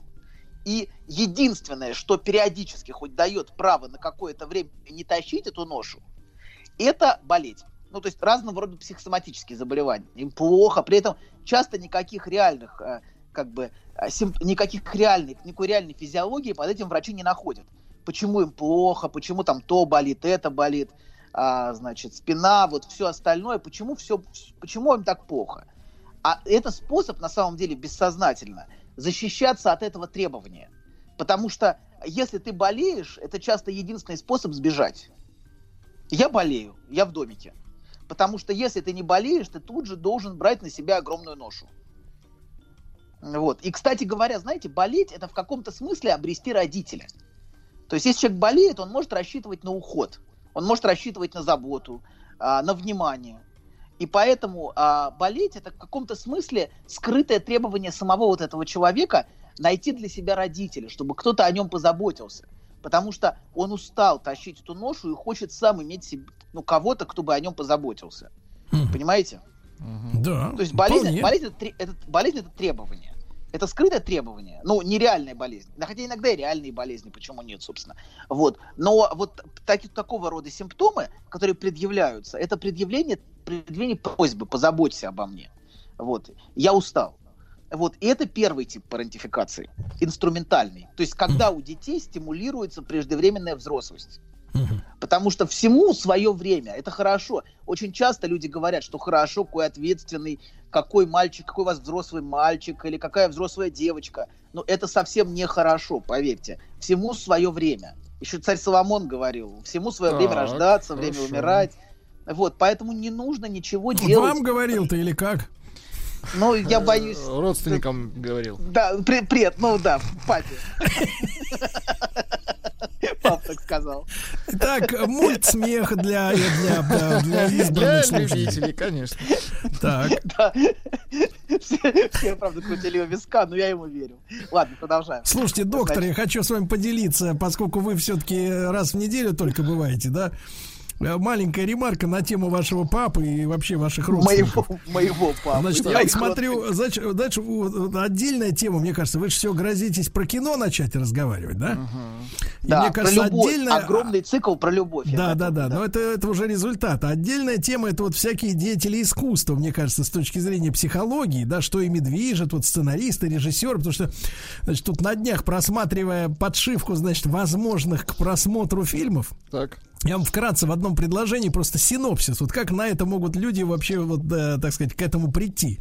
Значит, фильм о том, как э, э, зажиточный европейский, э, ну вот ваш родственник, да, Мой- из мой Европы, решил переехать на... зе- Ну, у вас все родственники. Значит, смотрите, решил Чё-то переехать... Решил переехать на землю обетованную, послушайте, сюжет фильма, на, на землю, где занялся выпасом свиней, а, благодаря чему приобрел врага в лице местного реби. И об этом фильм.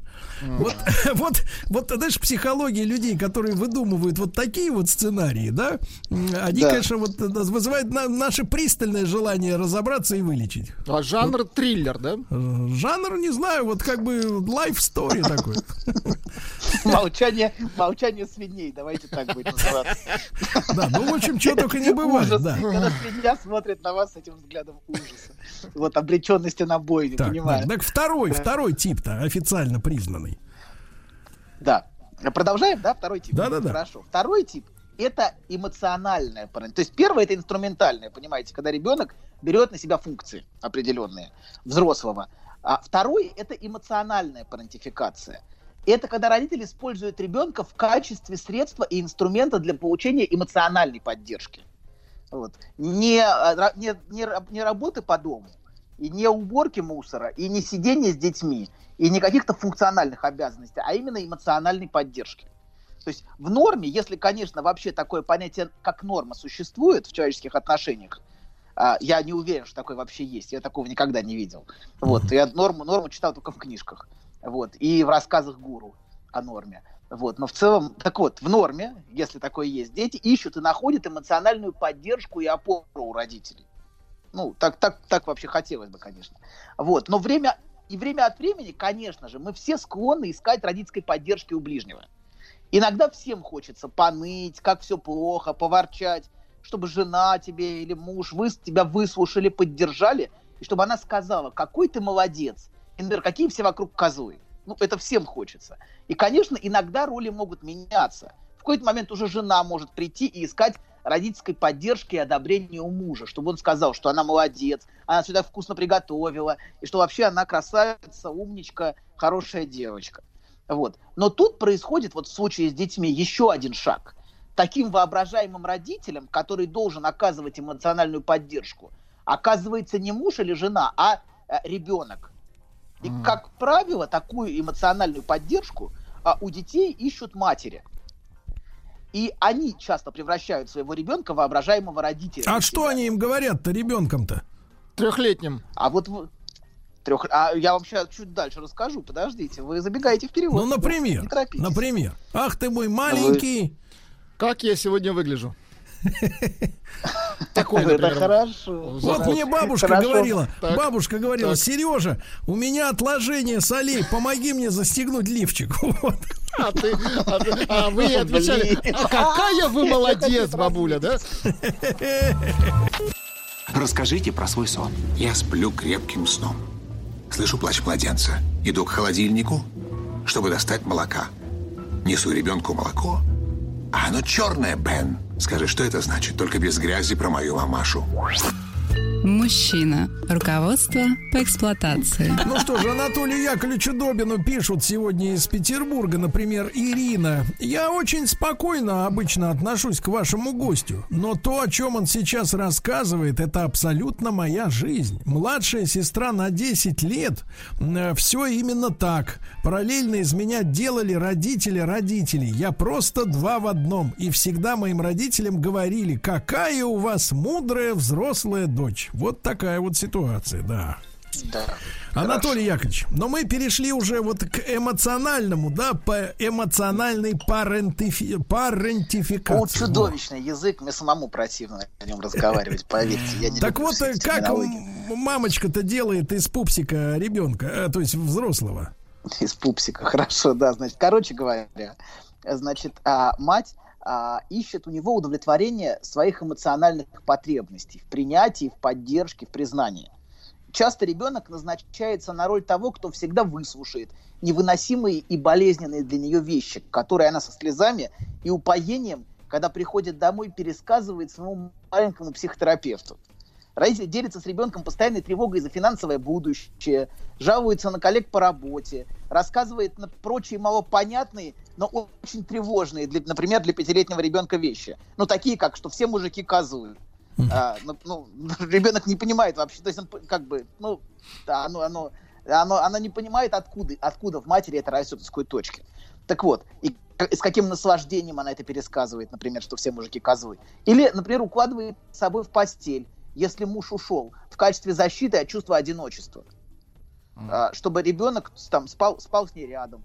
Да, даже если у него до этого была, или у нее до этого была своя постель, своя Слушайте, комната. доктор, а как вы прокомментируете? Тут некоторое время назад, наверное, месяц уже прошел, э, присылали мне несколько наших с вами слушателей, читателей м, ссылки на Инстаграм мамочки. Не, по- я не понял, в каком она конкретно городе живет.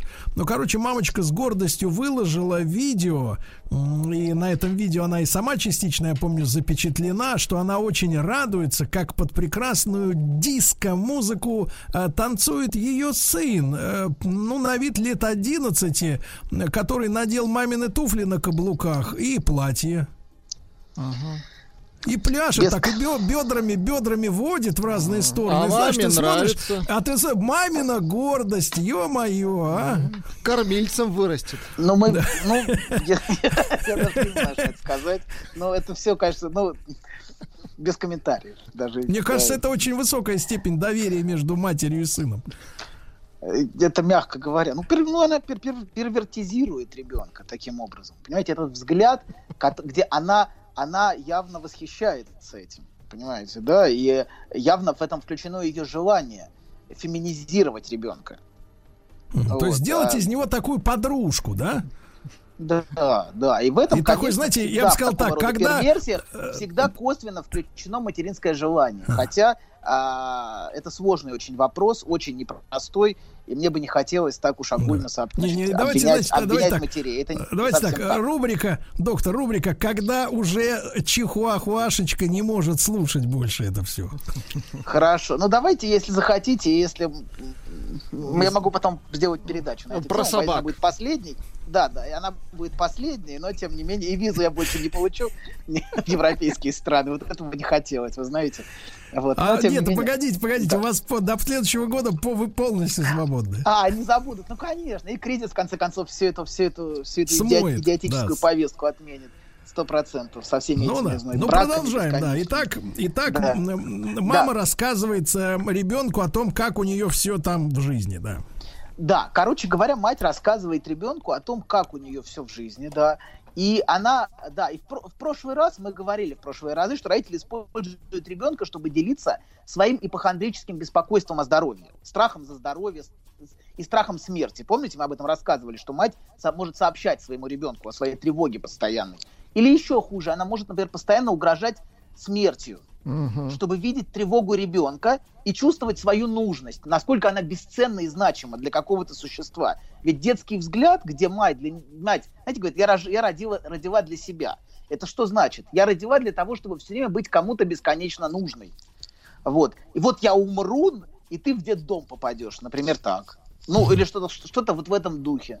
Рассказывать ребенку, чтобы постоянно чувствовать его тревогу. Ведь ребенок всерьез и ну, беспокоится, и боится, и серьезно воспринимает все, весь этот посыл, что мамочка умрет. И такая детская тревога очень льстит нарциссизм некоторых матерей, некоторых матерей, которые некоторых. чувствуют, угу. нет, не, да, угу. что хоть для кого-то они бесценны, нужны и важны. Потому что ребенок это источник огромного огромной поддержки нарциссизма, э, детская зависимость. Это, это бесконечная, бесконечная поддержка нарциссизма некоторых матерей. Вот. И, например, в отношении семейных проблем. Э, нарциссизм, в смысле собственного ощущения ценности. Вот что, вот что имеется в виду под словом нарциссизм здесь. Так вот, а в отношении со- семейных проблем ребенка могут делать доверенным лицом. И под предлогом «только ты меня понимаешь» рассказывать самые интимные потребности, подробности супружеской жизни, жаловаться на мужа и его баб – сообщать подробности измен, рассказывать ребенку подробности насилия, реального или воображаемого. Ребенку, что, да? Ребенку, что твой отец вот мерзавец, со мной делал то-то и то-то. Вот. Mm-hmm. И многие родители склонны разделять а, с ребенком секреты, которые mm-hmm. ты только папе не рассказывай. Или маме не рассказывай. Давайте не будем. Вот ты маме не рассказывай тоже бывает. Вот. Да и просто некоторые... Это вы когда родители... про ситуацию, когда две мамы? А то и три. Есть, есть хороший ролик, друзья, ну неважно, ладно. Это сериал называется «Друзья». Не надо нет, ролики. Нет, нет, нет, есть мульт «Консервы», друзья, смешной ролик. Ладно, я, значит... Консервы. Да, так вот, ну, это так, просто вспомнил. А, про две, про, про две мамы.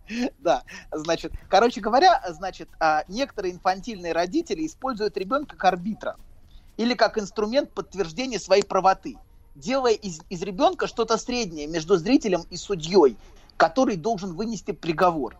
Постоянно перетягивать ребенка на свою сторону для сведения счетов с этой тварью или с этим мужем под лицом.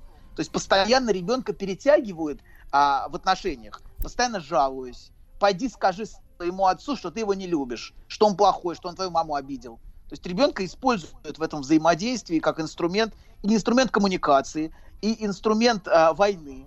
Вот. И некоторым, например, знакомы эти ужасные сцены, когда детей выставляют и заставляют говорить, что папа плохой. Э, вот такого, такого рода сцены. А, и ребенку невозможно, конечно, все это выдерживать.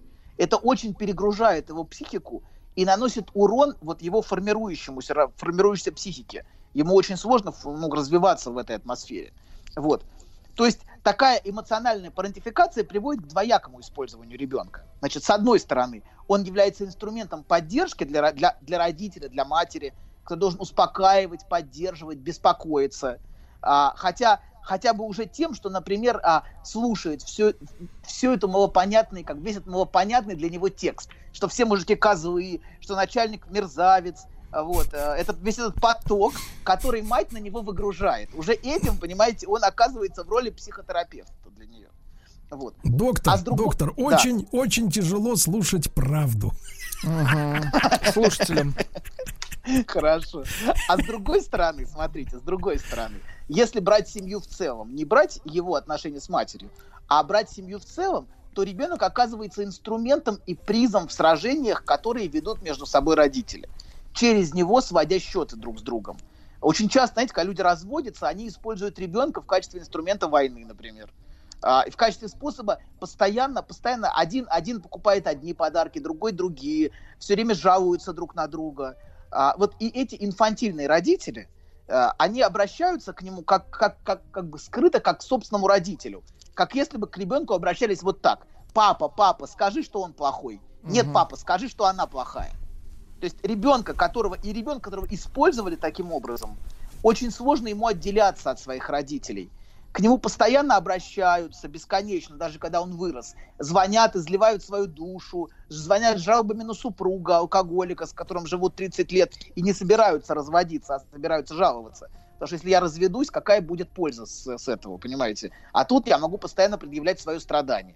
Так вот, а, постоянно жалуются, и даже если он живет отдельно или она живет отдельно, ей очень сложно сохранить дистанцию со всем этим. А и некоторые, к сожалению, даже вынуждены прекращать общаться с родителями, просто потому что иначе они не могут строить свою собственную жизнь и заводить собственных детей. Вот. А, да, и во, во взрослой жизни такое использование может приводить к тому, что они будут чувствовать огромное чувство вины, когда вырастут, за разделение с родителями и чрезмерную ответственность, в принципе, за эмоциональное состояние окружающих. Брать всю вину на себя за чувства других людей. Такого рода э, дети, которые вырастают, они будут так себя ощущать. Как Так. будто они ответственны за все то, что чувствует другой человек. Например, они будут строить мазохистические отношения. Очень часто люди склонны к этому, где их угнетают, а, но при этом они еще чувствуют себя виноватыми. Очень часто мазохистические отношения связаны как раз с, с такой позицией. Вот. Ну, я не говорю о первертных, э, это другая история. Но вот в, э, в таком эмоционально, эмоциональное страдание часто связано с тем, что ребенка... Да, да, да, То есть да. у вас, доктор, мазохисты это не перверты, да? Это у вас Э, ну, отдельный, нет, так сказать, есть, отдельный нет, есть фронт. моральные мазохисты, есть сексуальные мазохисты. Моральные Так, мазохисты, а. они, мне кажется, даже хуже. Вот Ну, значит, вот вы, это- чтобы, оно- да, смотрите, вы тогда, чтобы люди-то понимали, а то люди по разные запутаются, да, если у вас есть, э, значит, э, э, э, вот эти с- Мазохизм какие там это просто такой моральные, секс- вот смотрите, которые сексуальные, да, вы их тогда с мазохистами называете, так сказать, вот, чтобы всем понятно было.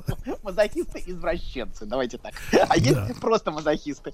Хорошие и правильные мазохисты. Давайте. Те, которые морально страдают. Правильный мазохист. Скажите, а вот, вот насчет ответственности за все, так может им как бы вот какую-то социальную деятельность развить такую, как бы за- заботиться о ком-нибудь, так сказать, в широком фонде, конечно, какой-нибудь организовать, фондик. животных, Да, собак, кошек, Да. спасать. да, да. Они Но не только. делают. Ну, Да. не только, не только. Мне, конечно. мне кажется, все нуждаются Хотя- в спасении. Нет, многие, на самом деле, те, кто заботится о собаках и кошках, это те, кого игнорировали. Знаешь, забавно, вот выложил тебе все. И вроде как полегчало. Нет, серьезно, будто сбросил тяжесть. Молодец. Я... А вы... Док, спасибо. Мужчина. Руководство по эксплуатации. Э, Ну что же, Анатолий Яковлевич Добин делает сегодня очередной шаг к своему линчеванию, да, когда на него будут набрасываться некоторые матери, которые так называет некоторыми, а, собачники, А теперь- социальные а работники. теперь И дети подождите, будут набрасываться. собак- Еще раз. Вы- Все. вы- не дали договорить мне про собачников. Есть многие люди, которые посвящают свою жизнь выхаживанию раз- разных животных. и Это прекрасно. Но скрыто за этим часто, часто скрывается а, выхаживание собственного я внутри этого брошенного, брошенного несчастного животного, о котором не заботились, которые игнорировали и который нуждается в заботе. То есть люди, которые целиком посвящают свою жизнь, не, не как бы, у которых не одна-две собаки, а которые отчаянно э, с- с- собирают животных, это прекрасно. И это восхитительно, и это вызывает у меня огромное Мне уважение. кажется, мне кажется, вы сейчас недостаточно искренни. Я абсолютно искренен, поверьте. Ну, это правда хорошо, и это правда важно, но человек, то, что мотивирует человека, является мощнейшим двигателем, это вот это ощущение брошенного «я», которое нужно спасать. А вам скажут по-другому, а вам скажут по-другому, что вот это вот настоящий человек, а у тебя нет ни, Сто процентов. ни милосердия нет, ни любви нет, ничего у тебя нет. Я И не ты говорю, что это- ленивый, это ленивый очкарик ты, Да. вот ты кто. Хорошо, да. Давайте к третьему типу перейдем. Давай. К третьему типу, а то у нас времени мало, это, который выделяется, это нарциссическая парентификация. Это когда родитель изначально проецирует на ребенка или а, то, что он, с одной стороны, или то, что он идеализирует на одного ребенка, или то, что он презирает в себе на другого ребенка. Например, когда он идеализирует, он проецирует образ нар- на ребенка нарциссического совершенства. Когда ребенок всегда идеальный и совершенный во всем.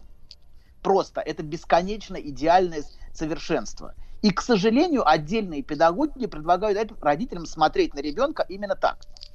Это, это не, не самый лучший способ, это может быть э, лучше, чем многие другие способы смотреть на ребенка, но в целом, с моей точки зрения, это не самый хороший способ в отношениях с детьми.